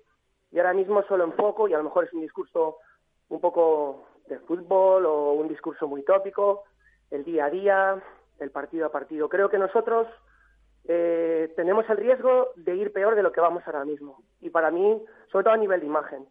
Y para mí eso es muy importante. Entonces yo no voy a ser capaz de visionar el futuro, aunque alguien en mi posición siempre puede tener el futuro eh, en mente, ¿no? Y lo puede tener incluso desde que empieza la temporada, y puede ir haciendo sus lecturas, y puede ir haciendo sus cábalas y sus conclusiones que van puede, pueden variar, pueden tener sus matices según van las cosas, pero ahora mismo no, lo único que puedo pensar y lo único que me preocupa y lo único que estoy intentando, estamos intentando eh, estar todos eh, unidos para eh, terminar la temporada lo mejor posible. Uh -huh. Hugo no os ha trasladado nada, ¿no? Entiendo de, oye, hay que sentarse a hablar esto o quiero desde ya deciros que no continúo, que tengo otra cosa. Eso no ha sucedido, entiendo, ¿no? No, no, no ha habido conversaciones en este sentido. No uh -huh. ha habido conversaciones. Tampoco nosotros eh, vamos a ser un club que nos vamos a mover en radicalidades. Eh, me explico. El año pasado nosotros apostamos por Hugo López y hizo una grandísima temporada. Totalmente, sí, sí. Llevó, en, en, las buenas y en las malas, ¿no? Que diría aquel, ¿no? Nos llevó al Zenit. Y esta, pues yo no sé cada uno la calificaréis como queráis o la calificaremos como queramos según acabe terminando, pues yo no creo que tampoco sea una temporada, eh, vaya a ser una temporada tan terriblemente catastrófica uh -huh. como para hablar de radicalidades, ¿no? Creo que, que hay que encontrar en todo el en todo en todas las cosas de la vida un equilibrio y bueno, pues pues iremos viendo y seguiremos manteniendo un poco ese equilibrio tanto en el pensamiento como en la ejecución. Uh -huh. Pero sí que es importante, yo creo que sobre todo de cara a la imagen del club y la imagen de todos los que pertenecemos al club de cara a todos los que estáis pendientes de nosotros y por nosotros mismos, evidentemente, uh -huh. es una cuestión de orgullo acabar lo mejor posible. Te hago la última. Eh, pertenecéis, estáis integrados en el proyecto del Real Valladolid. Eh, con esta situación deportiva, ¿os, ¿os, ha fiscalizado mucho la planta noble de, de Zorrilla? ¿Os ha dado total libertad y no ha pedido apenas explicaciones de los buenos momentos, los malos momentos, esta mala racha? Bueno, yo creo que lo que han estado siempre es muy atentos a nosotros, guardando una distancia prudencial, por si te vale esta respuesta, uh -huh. eh, porque es lo que han hecho. O sea, no es que yo te dé esta respuesta y que te valga, sino es lo que han hecho. Han estado siempre muy pendientes de nosotros, presencialmente, pues las circunstancias hacen que no puedan estar quizá tan pendientes como, como quisieran. Ellos también tienen lo suyo a día de hoy y tienen unas preocupaciones muy importantes y las han tenido todo el año pero sí que es verdad que han estado reforzándonos eh, siempre cuando lo hemos necesitado, están pendientes y bueno, yo creo que ya a ese nivel no podemos eh, decir nada negativo, sino todo lo contrario. Yo personalmente sí que me he sentido pues eh, atendido y me he sentido esforzado y animado cuando lo he necesitado. Bueno, pues tú lo decías, que se acabe la temporada lo mejor posible, que se pelea hasta el último minuto y ya habrá tiempo de, de pensar en el futuro. Un fuerte abrazo, Pepe, y gracias como siempre por la cercanía. De nada, Un saludo para Pepe Catalina y para todos los que integran el proyecto del Real Valladolid de baloncesto. Dos y quince minutos de la tarde. De grado, mañana más, si te parece. Perfecto. Mañana comparece además el técnico a la 1 y cuarto, así que lo contaremos y lo escucharemos. Mañana escuchamos sonidos en la previa de Hugo López. Gracias, como siempre decimos, al Departamento de Comunicación del Real Valladolid de baloncesto y a todos eh, los eh, compañeros que hacen posible que siempre tengamos protagonistas eh, del deporte vallisoletano. 44 minutos para llegar a las eh, 3 en punto de la tarde. Vamos a hacer parada a la vuelta ya con el fútbol. Los oyentes, llamada a Sisi, goles y gestas. Directo Marca Valladolid hasta las 3 en esta semana que no nos deja partido inminente del Real Valladolid, ya lo saben, hasta el 21 de abril. No va a jugar el Pucela ese miércoles 21 en el Martínez Valero. A la vuelta lo contamos. Directo Marca Valladolid. Chur Rodríguez. En Comercial Ulsa hemos lanzado nuestra nueva tienda online para ponértelo más fácil. En ulsa.shop encontrarás los mejores artículos para protección personal, laboral e higiene. Mascarillas reutilizables, profesionales y también nuestra mascarilla transparente homologada. Los mejores productos Heli Hansen y mucho más en ulsa.shop.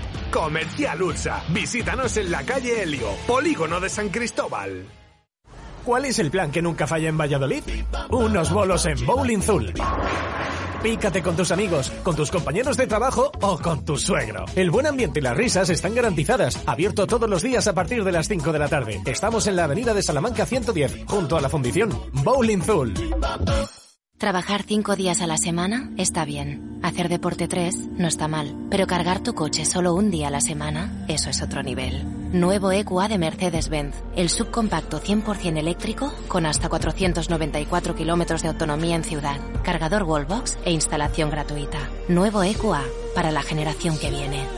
A Darsa, concesionario Mercedes-Benz en Valladolid, Avenida de Burgos 49. Bricomar Valladolid. Descubre nuestra amplia gama en ventanas de PVC y aluminio con la mejor calidad y en stock siempre disponible. También disponemos de soluciones de ventanas a medida. Infórmate en Bricomart. Justo Muñoz. Más de 100 años unidos a la historia de Valladolid. Justo Muñoz Deportes, Justo Muñoz Juguetes, Justo Muñoz Hogar y 50 Yardas. Teresa Gil, Mantería, Montero Calvo, Paseo de Zorrilla, Duque de la Victoria, Río Shopping y Valsur. En Valladolid, Justo Muñoz. ¿Quieres comer un buen menú del día? Restaurante La Dama de la Motilla. ¿Te apetece comer con la familia un buen menú fin de semana? Restaurante La Dama de la Motilla. ¿Te gustan las tapas y el buen vino? Gastrobar La Dama de la Motilla. ¿Comida o cena de empresa? La Dama de la Motilla. Consulta nuestros menús de bodas y comuniones. Te sorprenderán. En el corazón de Fuensaldaña, La Dama de la Motilla. Todo ese tiempo viendo la vida desde la ventana de atrás del coche. Viviendo cada momento sin importar el destino. Hasta que por fin soy yo quien está al volante. Toyota Corolla, el coche más vivido de la historia. Te esperamos en nuestro centro oficial Toyota Valladolid en Avenida de Burgos número 39. Directo Marca Valladolid. Chur Rodríguez.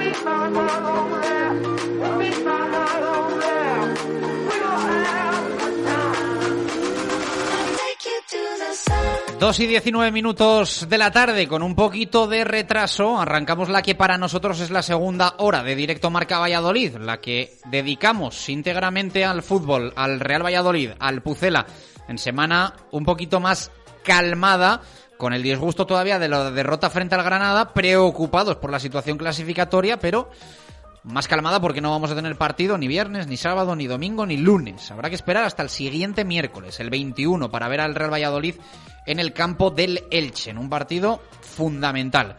De hecho, hoy eh, hacemos esa pregunta habitual cada mes, mes y medio, dos meses ya en este tramo final de temporada aquí en el programa, sobre la quiniela del descenso. ¿A qué equipos metes? ¿Quiénes crees que van a descender a segunda división?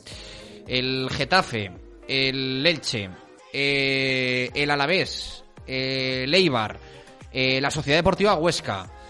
Si eres ya muy positivo en cuanto al Real Valladolid y ves al Cádiz o a Osasuna cayendo, que me imagino que nadie los meterá. Ana, ¿qué nos dicen los oyentes? Primero les leemos. Sí, pues mira, China opina que el Eibar, que va- dice que es un fin de ciclo, el Alavés porque están rotos y Huesca porque la racha se les tiene que terminar en algún momento. Eh, Pablo Castaño opina igual que el Alavés, que también que tiene el vestuario roto y que aunque hayan cambiado de entrenador, eso es muy difícil de arreglar. También coincide en el Eibar, que dice que siempre están en el filo de la navaja y que este año parece que se van a cortar, y mete al Getafe. Dice que no es un equipo acostumbrado a estar en estas posiciones. Eh, Eduardo cambia al Getafe por el Valladolid y mantiene al Eibar y al Alavés por motivos obvios. Dice que en cuanto a nosotros, que si no hemos ganado a estos dos, ¿cómo vamos a ganar a alguien? Dice que es triste, pero es lo que hay. Eh, José Salcedo opina igual, el Eibar, el Alavés y el Valladolid. Y su opinión es que son los que peor compiten. Eh, Mario Vicente cambia al Valladolid y mete al Elche, pero mantiene al Eibar y al Alavés. Dice que nosotros nos salvaremos por los pelos haciendo una temporada mediocre gracias al cuerpo técnico. Jorge cree que serán el Alavés, el Eibar, eso los mantienen casi todos, y dice que el tercero estará entre el Huesca, el Elche, el, el Getafe o el Valladolid. Vas a tener que hacer tu recuento porque hoy Baraja no, no sabemos dónde está, no aparece por aquí. No aparece. Sí, va a ser el primer programa desde que está en Radio Marca Valladolid en el que no diga ni una palabra, no hable. O sea, va a ser un programa histórico en directo Marca Valladolid. Estamos demostrando que podemos vivir sin Jesús Pérez de Baraja. Podemos, podemos. Eh, lo decimos con la boca muy pequeña, ¿eh? Sí, muy sí, sí. pequeña. que esperemos que sea el primer y último programa en el que no está Jesús con nosotros. Que no le pasa absolutamente nadie, ¿eh? Nada, ¿eh? No, no se vaya a poner nadie nervioso. De hecho, de hecho está currando. Eh, 2 y 22 minutos de la tarde. Os escuchamos también notas de audio, la quiniela del descenso a 15 de abril y a falta de 8 jornadas para el final de la Liga Santander. Buenas tardes, equipo de Radio Marca. Bueno, pues mis tres equipos para descender son Eibar, Alavés y con todo el dolor de mi corazón, el Valladolid. Ojalá me equivoque, pero no tiene ni pinta de recuperarse, ni tiene fe, ni tiene ganas, ni se le ve mordiendo. ¿De acuerdo? Venga, muchas gracias, buenas tardes. Eh, muchachos, ¿qué pasa? Ángelos al aparato. Bueno, pues referente a la pregunta, van a bajar el Eibar, el Alavés y el Elche. ¿Por qué? Porque van a ser más malos que nosotros, simplemente. Un abrazo a Upa Pucela y si se puede, nos vamos a salvar. Hola, buenas a todos los oyentes de Radio Marca. Eh, me llamo Sergio y bueno, eh, los tres equipos que creo que descenderán serán el, el Eibar y el Alavés, porque les veo muy mal y no parece que, que vayan a mejorar. Y muy a mi pesar el Valladolid, porque jornada tras jornada se conforma con, con empatar, no van nunca por los partidos y así es imposible llevarse los tres puntos. Entonces espero equivocarme, pero yo creo que van a ser los tres equipos que descenderán. Venga, un saludo para todos. Buenas tardes, Radio Marca. Pues yo por sensaciones y por calendario y por juego veo al Getafe, al Elche y al Huesca. Van a bajar los tres a segunda división. Buenos días, Radio Marca, soy Coroco. A ver, siempre positivo, ¿eh? El Pucela se salva en la penúltima jornada. Los equipos que van a bajar, Eibar, Alavés y Elche. Yo me gustaría meter al Getafe porque tiene muy mal calendario, ¿eh? Muy mal calendario. Pero bueno, yo creo que esos tres descenderán. El Pucela no, venga, que nos vamos a salvar. Venga, un beso y un abrazo. Ya pa' Pucela. Hola, buenos días, Radio Marca. Soy Rubén Mayo. Con respecto a la pregunta lo tengo muy claro.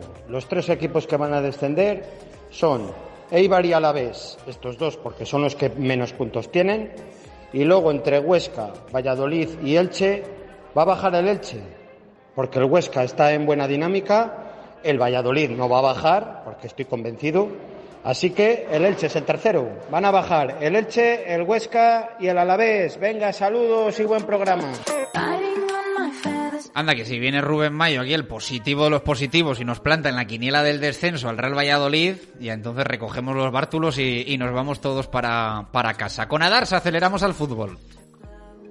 Con Adarsa, único concesionario oficial Mercedes-Benz en Valladolid, aceleramos al fútbol. Trabajar cinco días a la semana está bien. Hacer deporte tres no está mal. Pero cargar tu coche solo un día a la semana, eso es otro nivel. Nuevo EQA de Mercedes-Benz. El subcompacto 100% eléctrico con hasta 494 kilómetros de autonomía en ciudad. Cargador Wallbox e instalación gratuita. Nuevo EQA para la generación que viene. A Darsa, concesionario Mercedes-Benz en Valladolid, Avenida de Burgos 49.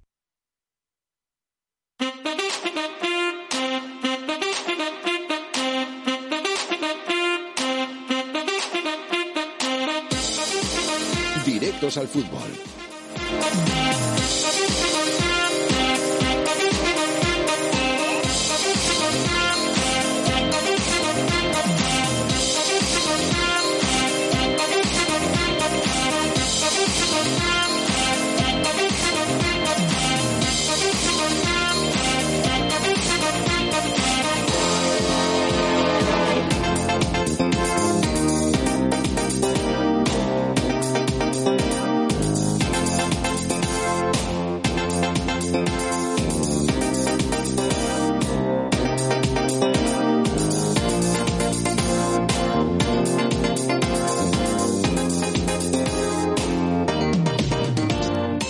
Dos y 26 minutos de la tarde, directo Marca Valladolid de jueves, un jueves más tranquilo en la actualidad del Real Valladolid en el frente puramente deportivo porque el Pucela no va a jugar este fin de semana. Partidos adelantados de la 33 jornada cuando se organizó el calendario, no estaban, eh, ya lo saben, previstos que se jugasen en el mismo fin de en el que se va a disputar la final de la Copa del Rey correspondiente a la presente temporada. Ya saben que la de la Real Sociedad y el Athletic era la 19-20, esta entre Athletic y Barça sí que es la 20-21, pero el eh, Real Valladolid eh, no juega en esta 33 jornada este fin de semana porque su contendiente, el Athletic, está en la, en la final copera. Así que hay que esperar al próximo miércoles y a esa jornada intersemanal en la que van a jugar también el resto de los equipos. Y el Pucela va a jugar el miércoles a las eh, 9 de la noche en el Martínez Valero frente al Elche Club de Fútbol. Una final para el Real Valladolid. Yo creo que todo el mundo reconocerá que es un partido fundamental, clave para el Pucela de cara a sus opciones de permanencia en la Liga Santander. Eh, ayer en la... Bueno, antes de pasarnos a otro tema, comentar que hoy el Real Valladolid ha entrenado, que prepara ese partido en el Martínez eh, Valero, que recuerdos nos deja también el Che de aquel playoff eh, con Abel Resino al frente.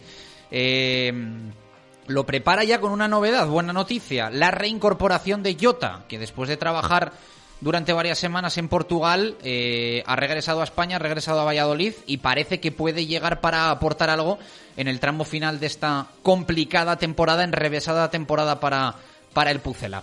2 y 28, ahora sí. Eh, ayer os comentábamos desde la fundición eh, el anuncio de la retirada de Sisi.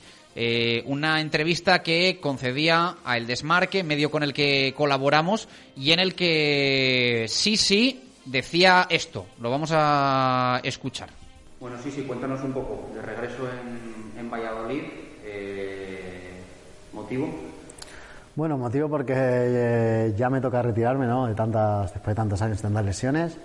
Y luego que mi familia, mi mujer y mi hija son de aquí y voy a ser un, un pucelano más, voy a intentarlo. Eh, o sea que no te vamos a volver a ver jugar al fútbol, al menos a, a nivel profesional, a alto nivel. Yo creo que a nivel profesional no y a nivel amateur con amigos creo que tampoco, ¿no? He acabado un poco ya cansado de lesiones y, y bueno, como aficionado sí que me veréis mucho. Eh. Eso decía sí, sí, en una entrevista que le hicimos el pasado viernes eh, y que lanzamos eh, ayer miércoles. Generó bastante revuelo, pues mucha gente despidiendo a Sisi con mucho cariño desde Valladolid, desde diferentes partes de España.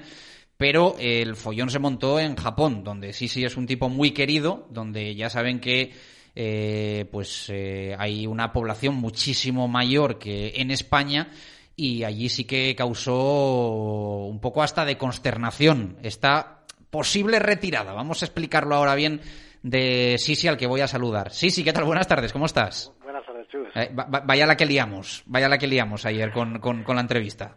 Bueno, oye, yo creo que fue un rato agradable donde a veces las palabras que, que uno dice hay que medirlas un, un poco más y que no se pueden malinterpretar porque el que escuche las palabras, a buen entendedor, pocas palabras, ¿no? Entonces hay que matizar un poco todo eso. Sí, eh, em, ayer, claro, eh, eh, publicamos esto, lo publicamos también en marca.com haciendo referencia a la, a la entrevista del desmarque y tardó el móvil. De hecho, tardó tanto que te debió de caer al suelo y se te rompió la pantalla, ¿no? Y, y- y ayer hu- hubo muchos WhatsApps que no pudiste contestar.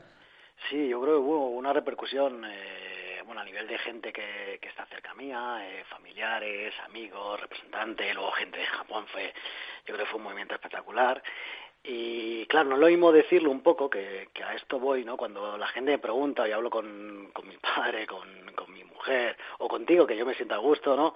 Eh, dices un poco lo que piensas, lo que está cercano, pero cuando tú lo escuchas y te das cuenta y dices, "Hostia, no, si, si mi idea real, aunque, aunque diga que es retirarme, no, no, no quiero retirarme, ¿no? Entonces, es un poco un sentimiento que, que tienes ahí y que yo creo que es eh, sacar el paraguas antes de que llueva, es decir, bueno, después de tanta operación, después de, de tanto que llevamos, después de tanto pasado, oye, yo saco el paraguas, me protejo por si acaso no, luego me voy a mojar de verdad.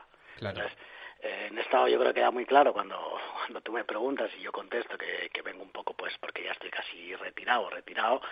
Y luego al escucharme yo, al, al, al ver esas palabras y decir, jolín, si yo realmente no quiero, no quiero todavía retirarme, tengo esa, esa pequeña, esa pequeña posibilidad, ese pequeño sueño de, de volver a jugar, ¿no? Entonces, digamos que no quieres aparecer en el listado de futbolistas retirados oficialmente, ¿no? Dejar ahí un, dejar ahí un resquicio.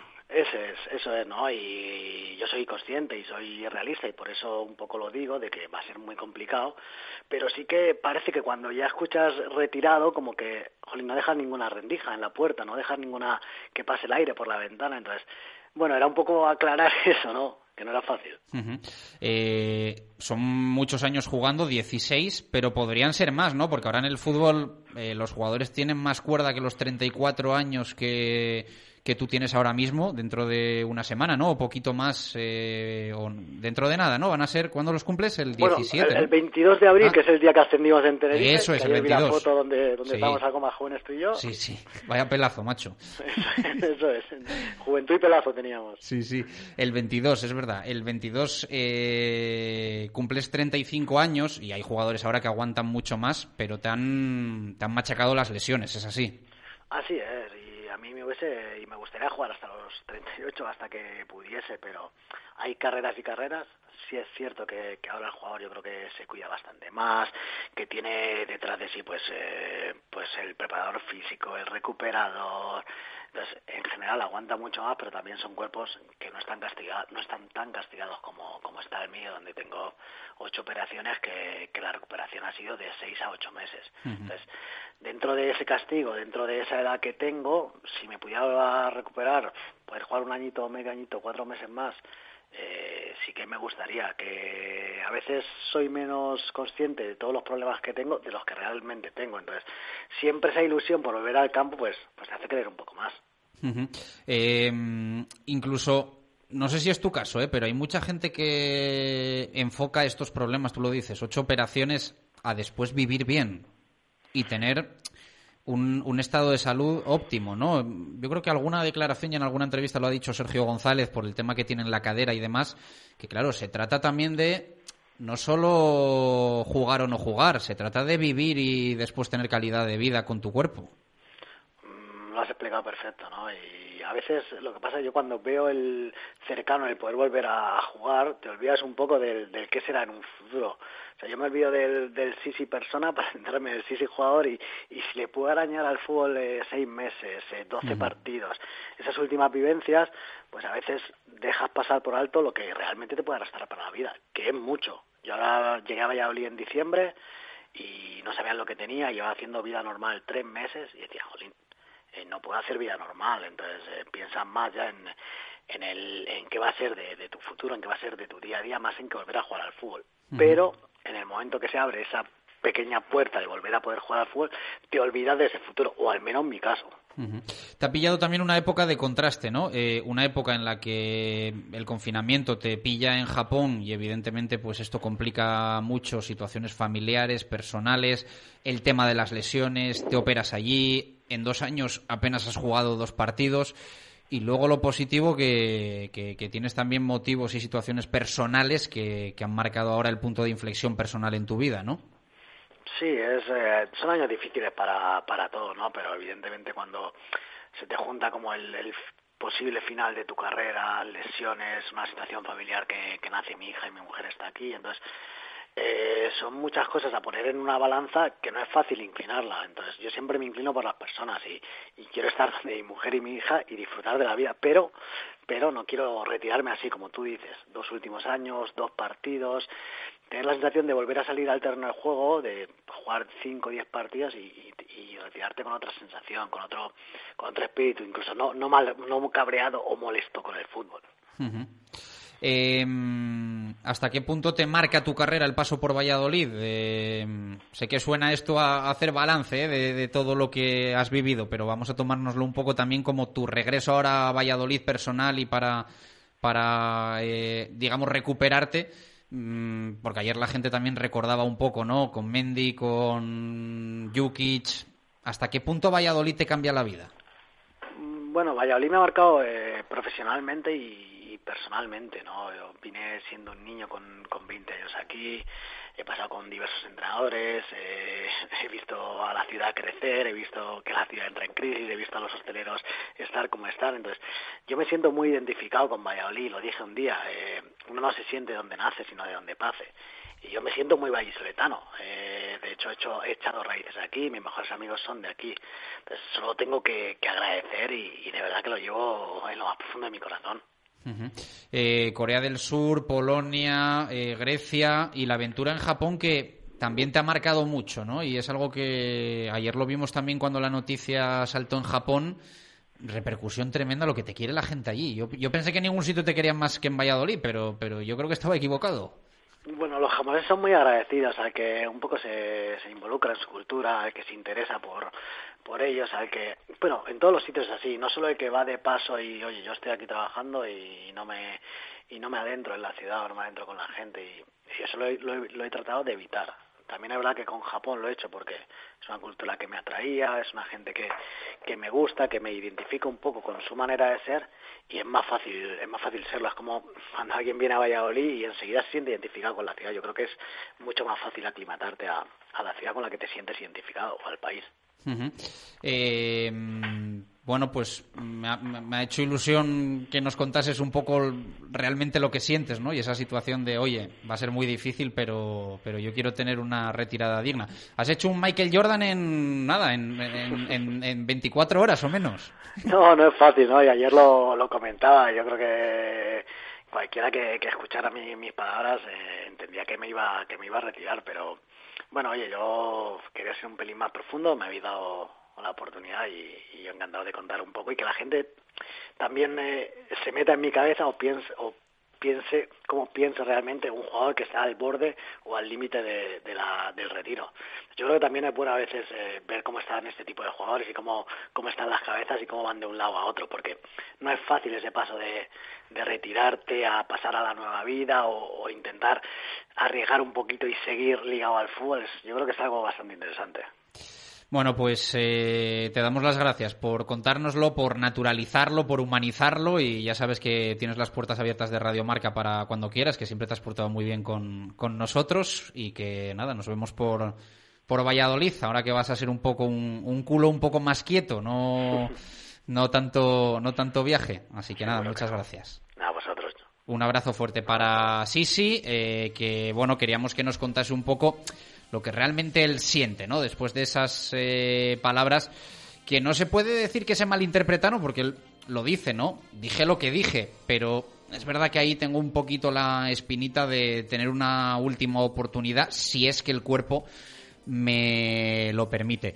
Que nadie se vaya porque el goles y gestas de hoy va dedicado a Sisi, así que yo no me lo perdería. Ya está por aquí Pedro Rodríguez, eh, que claro, preparó el programa durante todo el día de ayer y cuando luego Sisi por la noche dijo, bueno, que igual me lo pienso, dijo, ¿qué hago ahora con goles y gestas? Yo creo que se lo merece Sisi y en dos minutos lo vamos a escuchar. Directo Marca Valladolid. Chur Rodríguez. Helios más en casa que nunca, porque en Helios lanzamos nuestra nueva tienda online para que de la forma más cómoda puedas comprar todos nuestros productos con un solo clic y que lleguen directamente a tu casa. Entra en helios.es y descubre todo nuestro surtido. Helios, ahora más cerca de ti. Cambia de muebles, cambia de vida, cambia colchones, tu mesa y tus sillas. Cambia de muebles, cambia de movida. Llega el tifón que te cambia la vida. Tifón Hipermueble en Valladolid, Polígono Industrial Soto de Medinilla junto a Azucarera Acor. Y ahora, nueva web. Entra en tifón.es y alucinarás. Todo vuelve. La Liga, la Champions y también el Cocomo. En Huerta del Rey, en Los Santos Pilarica y ahora también frente al Teatro Calderón. Todos los partidos, todos los equipos, todos los deportes. El desayuno, el vermú, la tarde o la noche en el Cocomo Sports Bar. Son momentos para cuidarse, cuidar de los tuyos y cuidar de tu casa. En Almacenes Cámara te asesoramos con los vendedores más experimentados, los mejores materiales de las primeras marcas y la máxima profesionalidad en cocinas, armarios, puertas, cerámica y todo lo necesario para tu hogar. Almacenes Cámara en Polígono San Cristóbal, calle Níquel 2, aquí, en Valladolid. ¿Te casas? Será un momento especial donde quieres lo mejor. Y en Joyería José Carlos tenemos diseños exclusivos en alianzas y anillos de compromiso. Tú y tu pareja tendréis una joya única. Joyería José Carlos, calle Angustias, junto al Teatro Calderón. José Carlos, joyas exclusivas para momentos únicos. ¿Tienes una casa nueva o vas a reformar la tuya? En Rodríguez Palomares puedes encontrar todo lo que necesitas. Tu salón, dormitorio, sofá, cocina, baño, dos plantas de exposición en la calle Nicolás Salmerón 9. Rodríguez Palomares, tu centro del mueble en el centro de Valladolid. ¿Hace tiempo que no encuentras lo que buscas? Vintage 10, un nuevo lugar con una cocina que te sorprenderá. Taco de carne mechada, hamburguesas de buey y muchos más platos que te harán chuparte los dedos. Vintage 10, un espacio donde harás amigos nada más llegar y del que te costará marcharte. Vintage 10, Severo 8 a 10 en Arroyo de la Encomienda. Directo Marca Valladolid. Chur Rodríguez.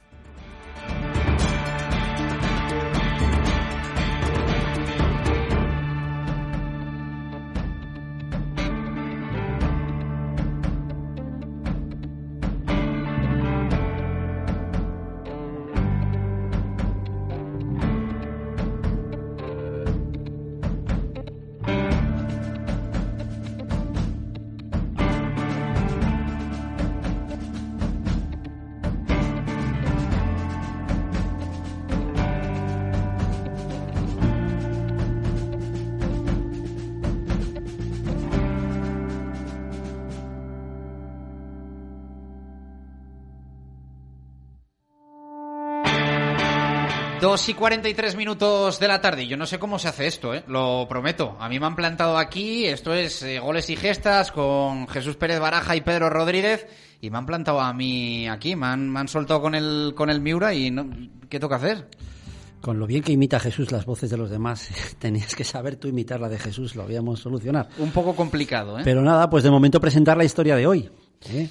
Eh, que va dedicada al que ha sido nuestro protagonista hace unos segundos, ¿no? Vamos a continuar con la noticia del día, aprovechando además una semana de parón donde no hay partido inmediato del Real Valladolid. Bueno, eh, no ha elegido para arrancar eh, goles y gestas hoy Pedro Rodríguez al inspector Gachet, pero sí nos eh, lleva a la infancia el ingenioso Hidalgo de la Mancha.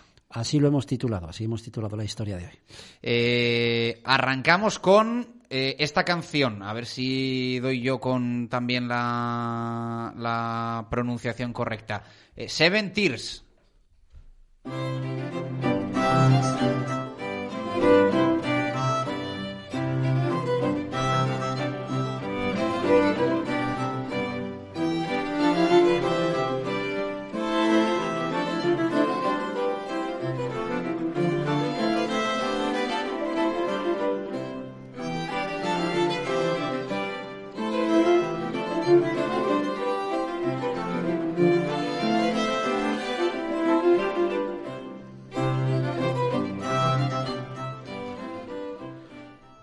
El 21 de septiembre de 1561, casi nada, ¿eh? Donde empezamos, hubo un gran incendio que estaba devorando la ciudad de Valladolid.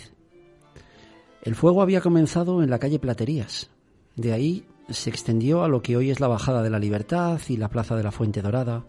Alcanzó la calle Conde Ansúrez, Especería, la Plaza de los Chavos eh, la calle Cebadería, así hasta la Plaza de la Rinconada, donde incluso hubo que derribar varias casas para frenar el avance del fuego, tal y como cuenta el historiador Javier Burrieza en su libro Guía Misteriosa de Valladolid.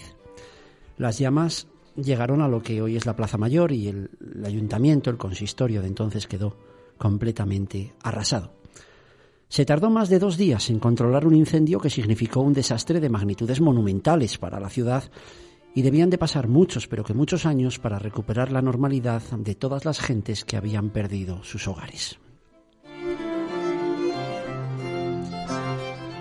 Y se suele decir que las llamas que están en el escudo de la ciudad de Valladolid son precisamente las de ese incendio, aunque este tema os diré que no está del todo claro. ¿eh? Es un tema polémico porque hay algún historiador que asegura que ese dibujo ya estaba antes del incendio. Mm, ahí está un poco ese, ese debate. El caso es que en el año en el que sonaba, no, en la radio evidentemente, sino en los palacios, esta, este tema de John Dowland, en 1604, Valladolid ya estaba casi recuperada de aquel terrible incendio. Habían pasado 43 años, los suficientes ya para reconstruir la ciudad bajo unas nuevas reglas de urbanismo ya algo más moderno. La población crecía de forma muy rápida al abrigo de la capitalidad del reino que tenía la, ciudad desde hacía tres años antes y el censo se estimaba en 70.000 habitantes, más que la ciudad de Madrid.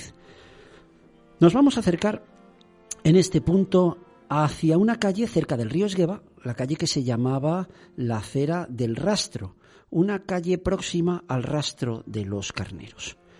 Allí en una casa de dos pisos hay un escritor del que está hablando la gente, se llama Miguel de Cervantes, y está empezando a escribir una historia de un hidalgo de la Mancha.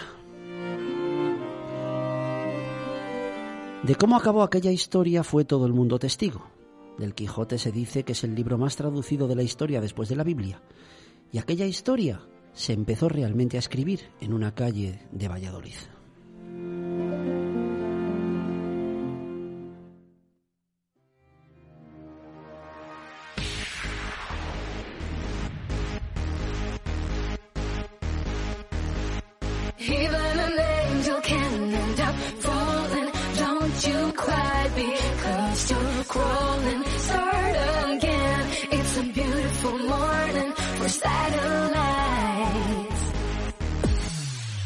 De John Dolan nos pasamos a September y su tema satélites, Pedro. Y este tipo de mezclas solo pueden ocurrir en un programa como este.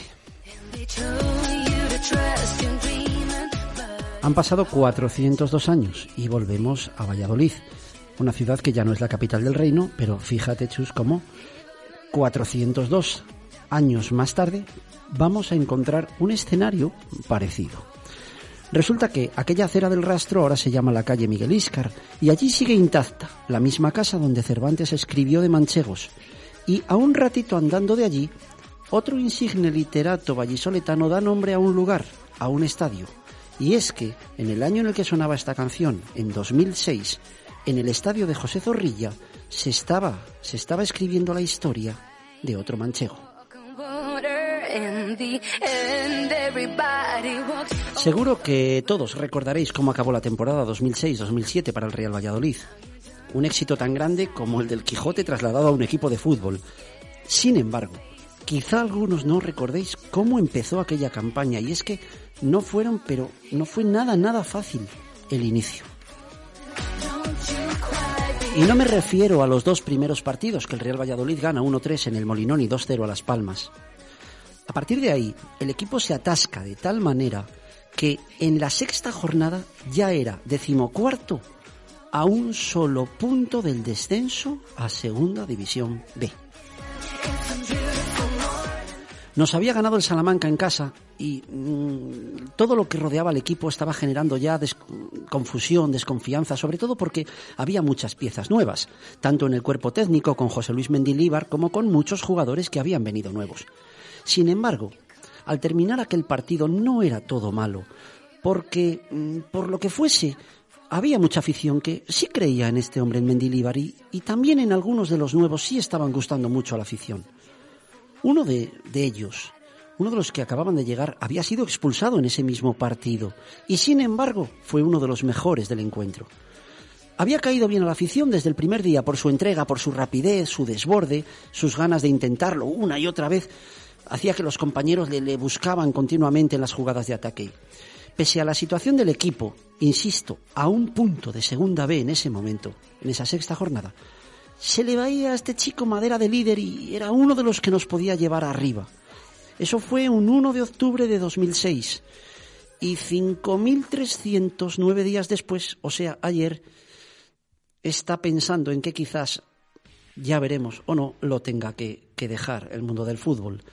Hoy recordamos al gran Sisinio González, Sisi.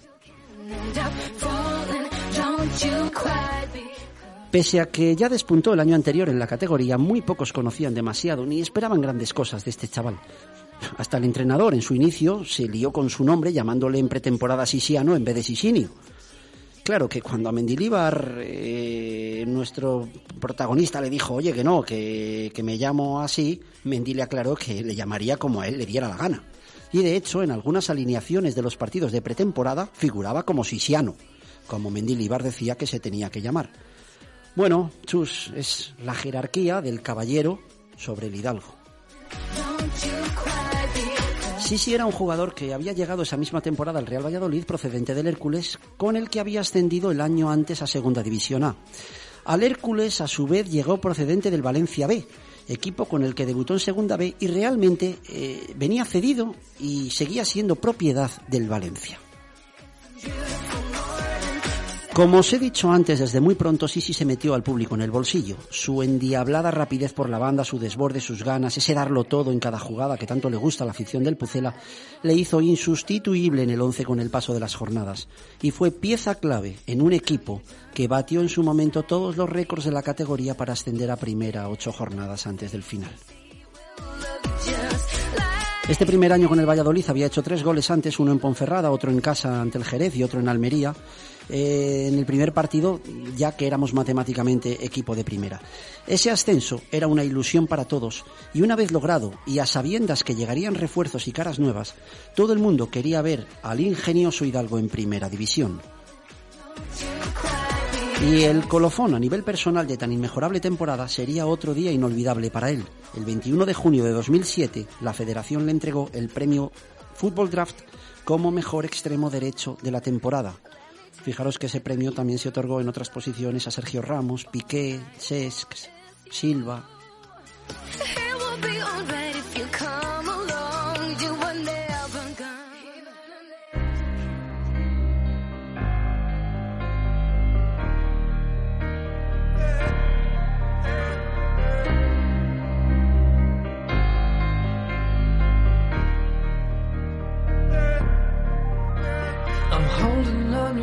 Suena Apologize de Timbaland Fit One Republic.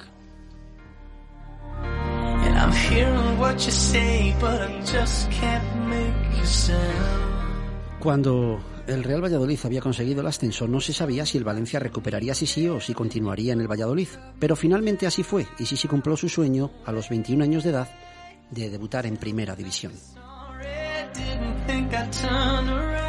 Y en el año en el que sonaba esta canción, no pudo empezar mejor para él ese año en la máxima categoría, porque Sisi, nada más empezar la temporada, juega con la roja, con la camiseta de la sub-21, es convocado. Juega todo el partido, hace un partidazo en Georgia y España gana 0-1. Decir que durante toda esa temporada Sisi, además de ser de primera, fue un fijo en las convocatorias internacionales de Iñaki Saez. Unos días más tarde debuta en primera con el Valladolid y lo hizo a la grande, ganando 0-1 en el campo del Español. Y durante toda la temporada fue indiscutible, igual en primera como lo era en segunda, con muchas tardes llenas de lucha, sufrimiento y esa alegría final por la permanencia. Uno de los días de esta temporada que él siempre recordará llegó en febrero de 2008. Llegó eh, en, en, un sitio donde tantos y tantos españolitos han tenido su gran día. Llegó en Benidorm. Allí la sub-21 jugó un amistoso contra Francia en una selección en la que estaba Raúl García, eh, un tal Piqué.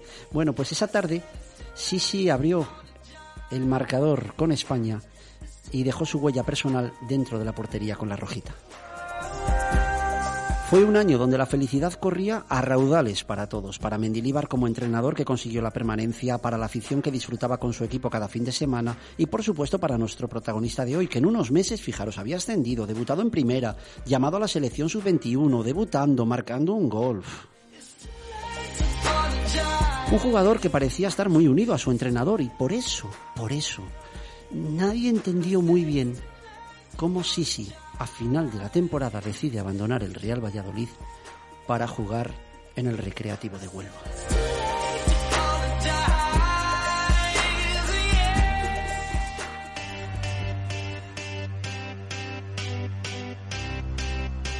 Hay Gora Feeling de Blackie Peace, es nuestro siguiente tema, Pedro música para avanzar a 2009.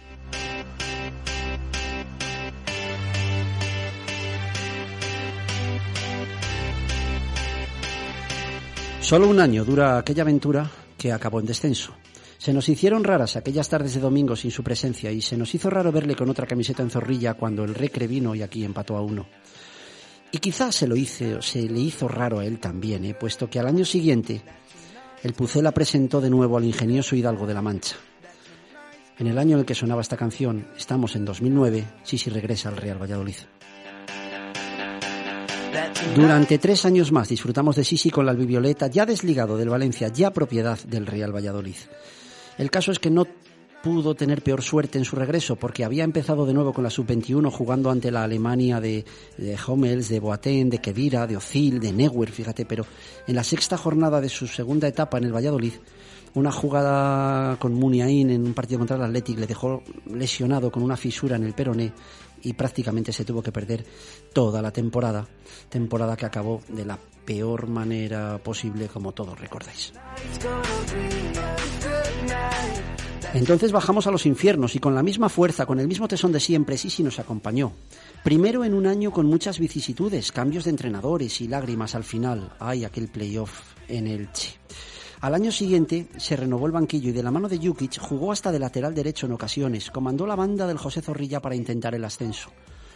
Estamos en el tramo final de aquella temporada y el Pucela que comanda Jukic está jugando el ascenso. Es en ese momento cuando el Hidalgo se vuelve caballero. Era ya sabido en toda la mancha que a final de temporada iba a volver a marcharse del club. Tenía una luxación en el hombro y su futuro asegurado. Quedaban pocos partidos. Lo que haría en esta situación cualquier otro, ya lo imaginamos, ya lo sabemos. Pero lo que hizo Sisi, os lo recuerdo yo. Siguió jugando y dando todo en cada jugada por su club sin pensar en todos los males mayores que le podría acarrear su lesión. Siguió empeñado en cumplir su objetivo. Si él sufrió lo que sufrimos nosotros, ya diría yo que sufrió lo indecible. Un playoff inolvidable, una final contra el Alcorcón, un gol inicial que nos heló el corazón, un empate que nos dio la vida y un pitido final que nos llevó a la gloria. En el balcón de la Plaza Mayor, el Hidalgo ya hecho caballero y abajo en la plaza el pueblo y el pueblo se manifiesta al unísono de miles de personas de esta manera.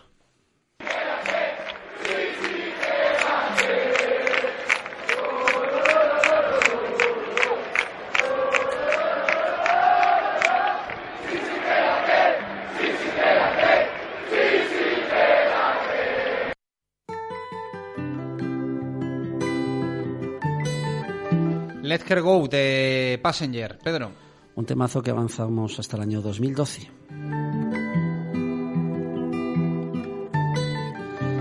Esta canción eh, de este año, en el año en el que no pudo complacer a su pueblo y se marchó.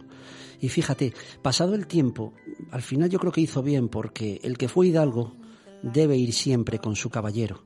Y su gran caballero le esperaba en Osasuna, donde jugó tres años y sufrió la cara más amarga del fútbol otro descenso y lesiones y lesiones y más lesiones. En aquellos años en Osasuna le hicieron muchas entrevistas a pie de césped. En una de ellas, antes de comenzar la temporada, le preguntaron cuál era su desplazamiento favorito y no lo dudó cuando dijo que a Valladolid.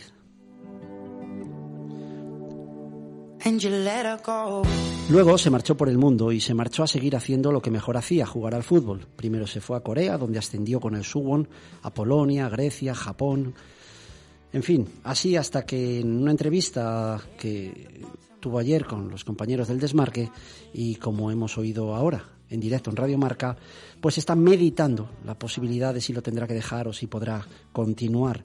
El caso es que, bueno, ya veremos si las lesiones le obligan o no a retirarse, pero nada le va a obligar a vivir en otro sitio distinto a donde más feliz fue.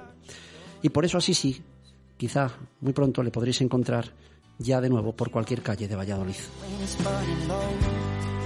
En Valladolid se comenzó a escribir la historia de un manchego universal y en Valladolid se escribieron muchos capítulos de la historia de un manchego inolvidable. Si, como os dije, al principio la definición de Hidalgo es que es generoso y noble, habrá que decir que tan Hidalgo era el de Cervantes como el de Zorrilla. Y si ingenioso era aquel, no menos era este. Hoy hemos recordado en Goles y Gestas de Radio Marca Valladolid a un Hidalgo ingenioso que jugó cinco temporadas, 152 partidos con el Real Valladolid. Hemos recordado a Sisi, un futbolista que al llegar el entrenador no sabía ni cómo se pronunciaba su nombre, pero que 15 años después a ningún aficionado blanquivioleta se le ha olvidado.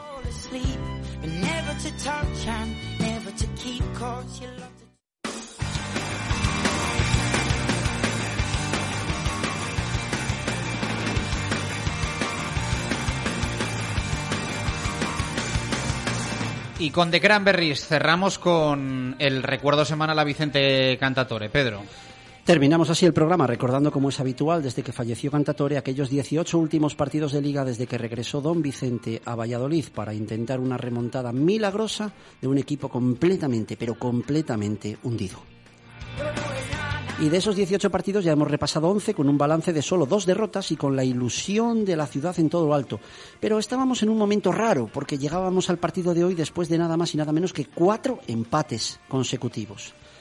Tal día como ayer, de hace 25 años, tocaba jugar en casa ante otro rival siempre difícil, como es el Athletic de Bilbao, aquel Athletic de Julen Guerrero.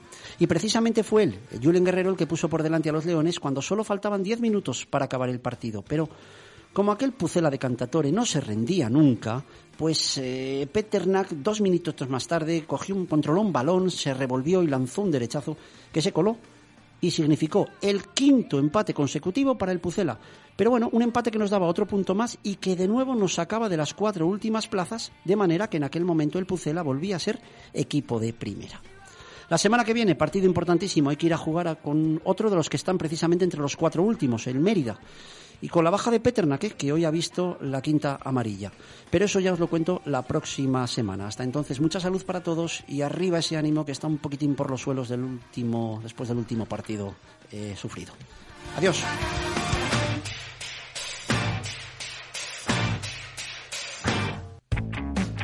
Gracias, como siempre, a Pedro Rodríguez. Magnífico. El próximo jueves un nuevo capítulo, ojalá después de victoria en Elche. Por cierto, que de nuestra pregunta de hoy, los tres equipos más votados han sido para descender el Eibar, el Alavés y, desgraciadamente, no sé si será la primera vez en la historia que nuestros propios oyentes dicen que el Real Valladolid. Mañana volvemos, una y cinco. Gracias, a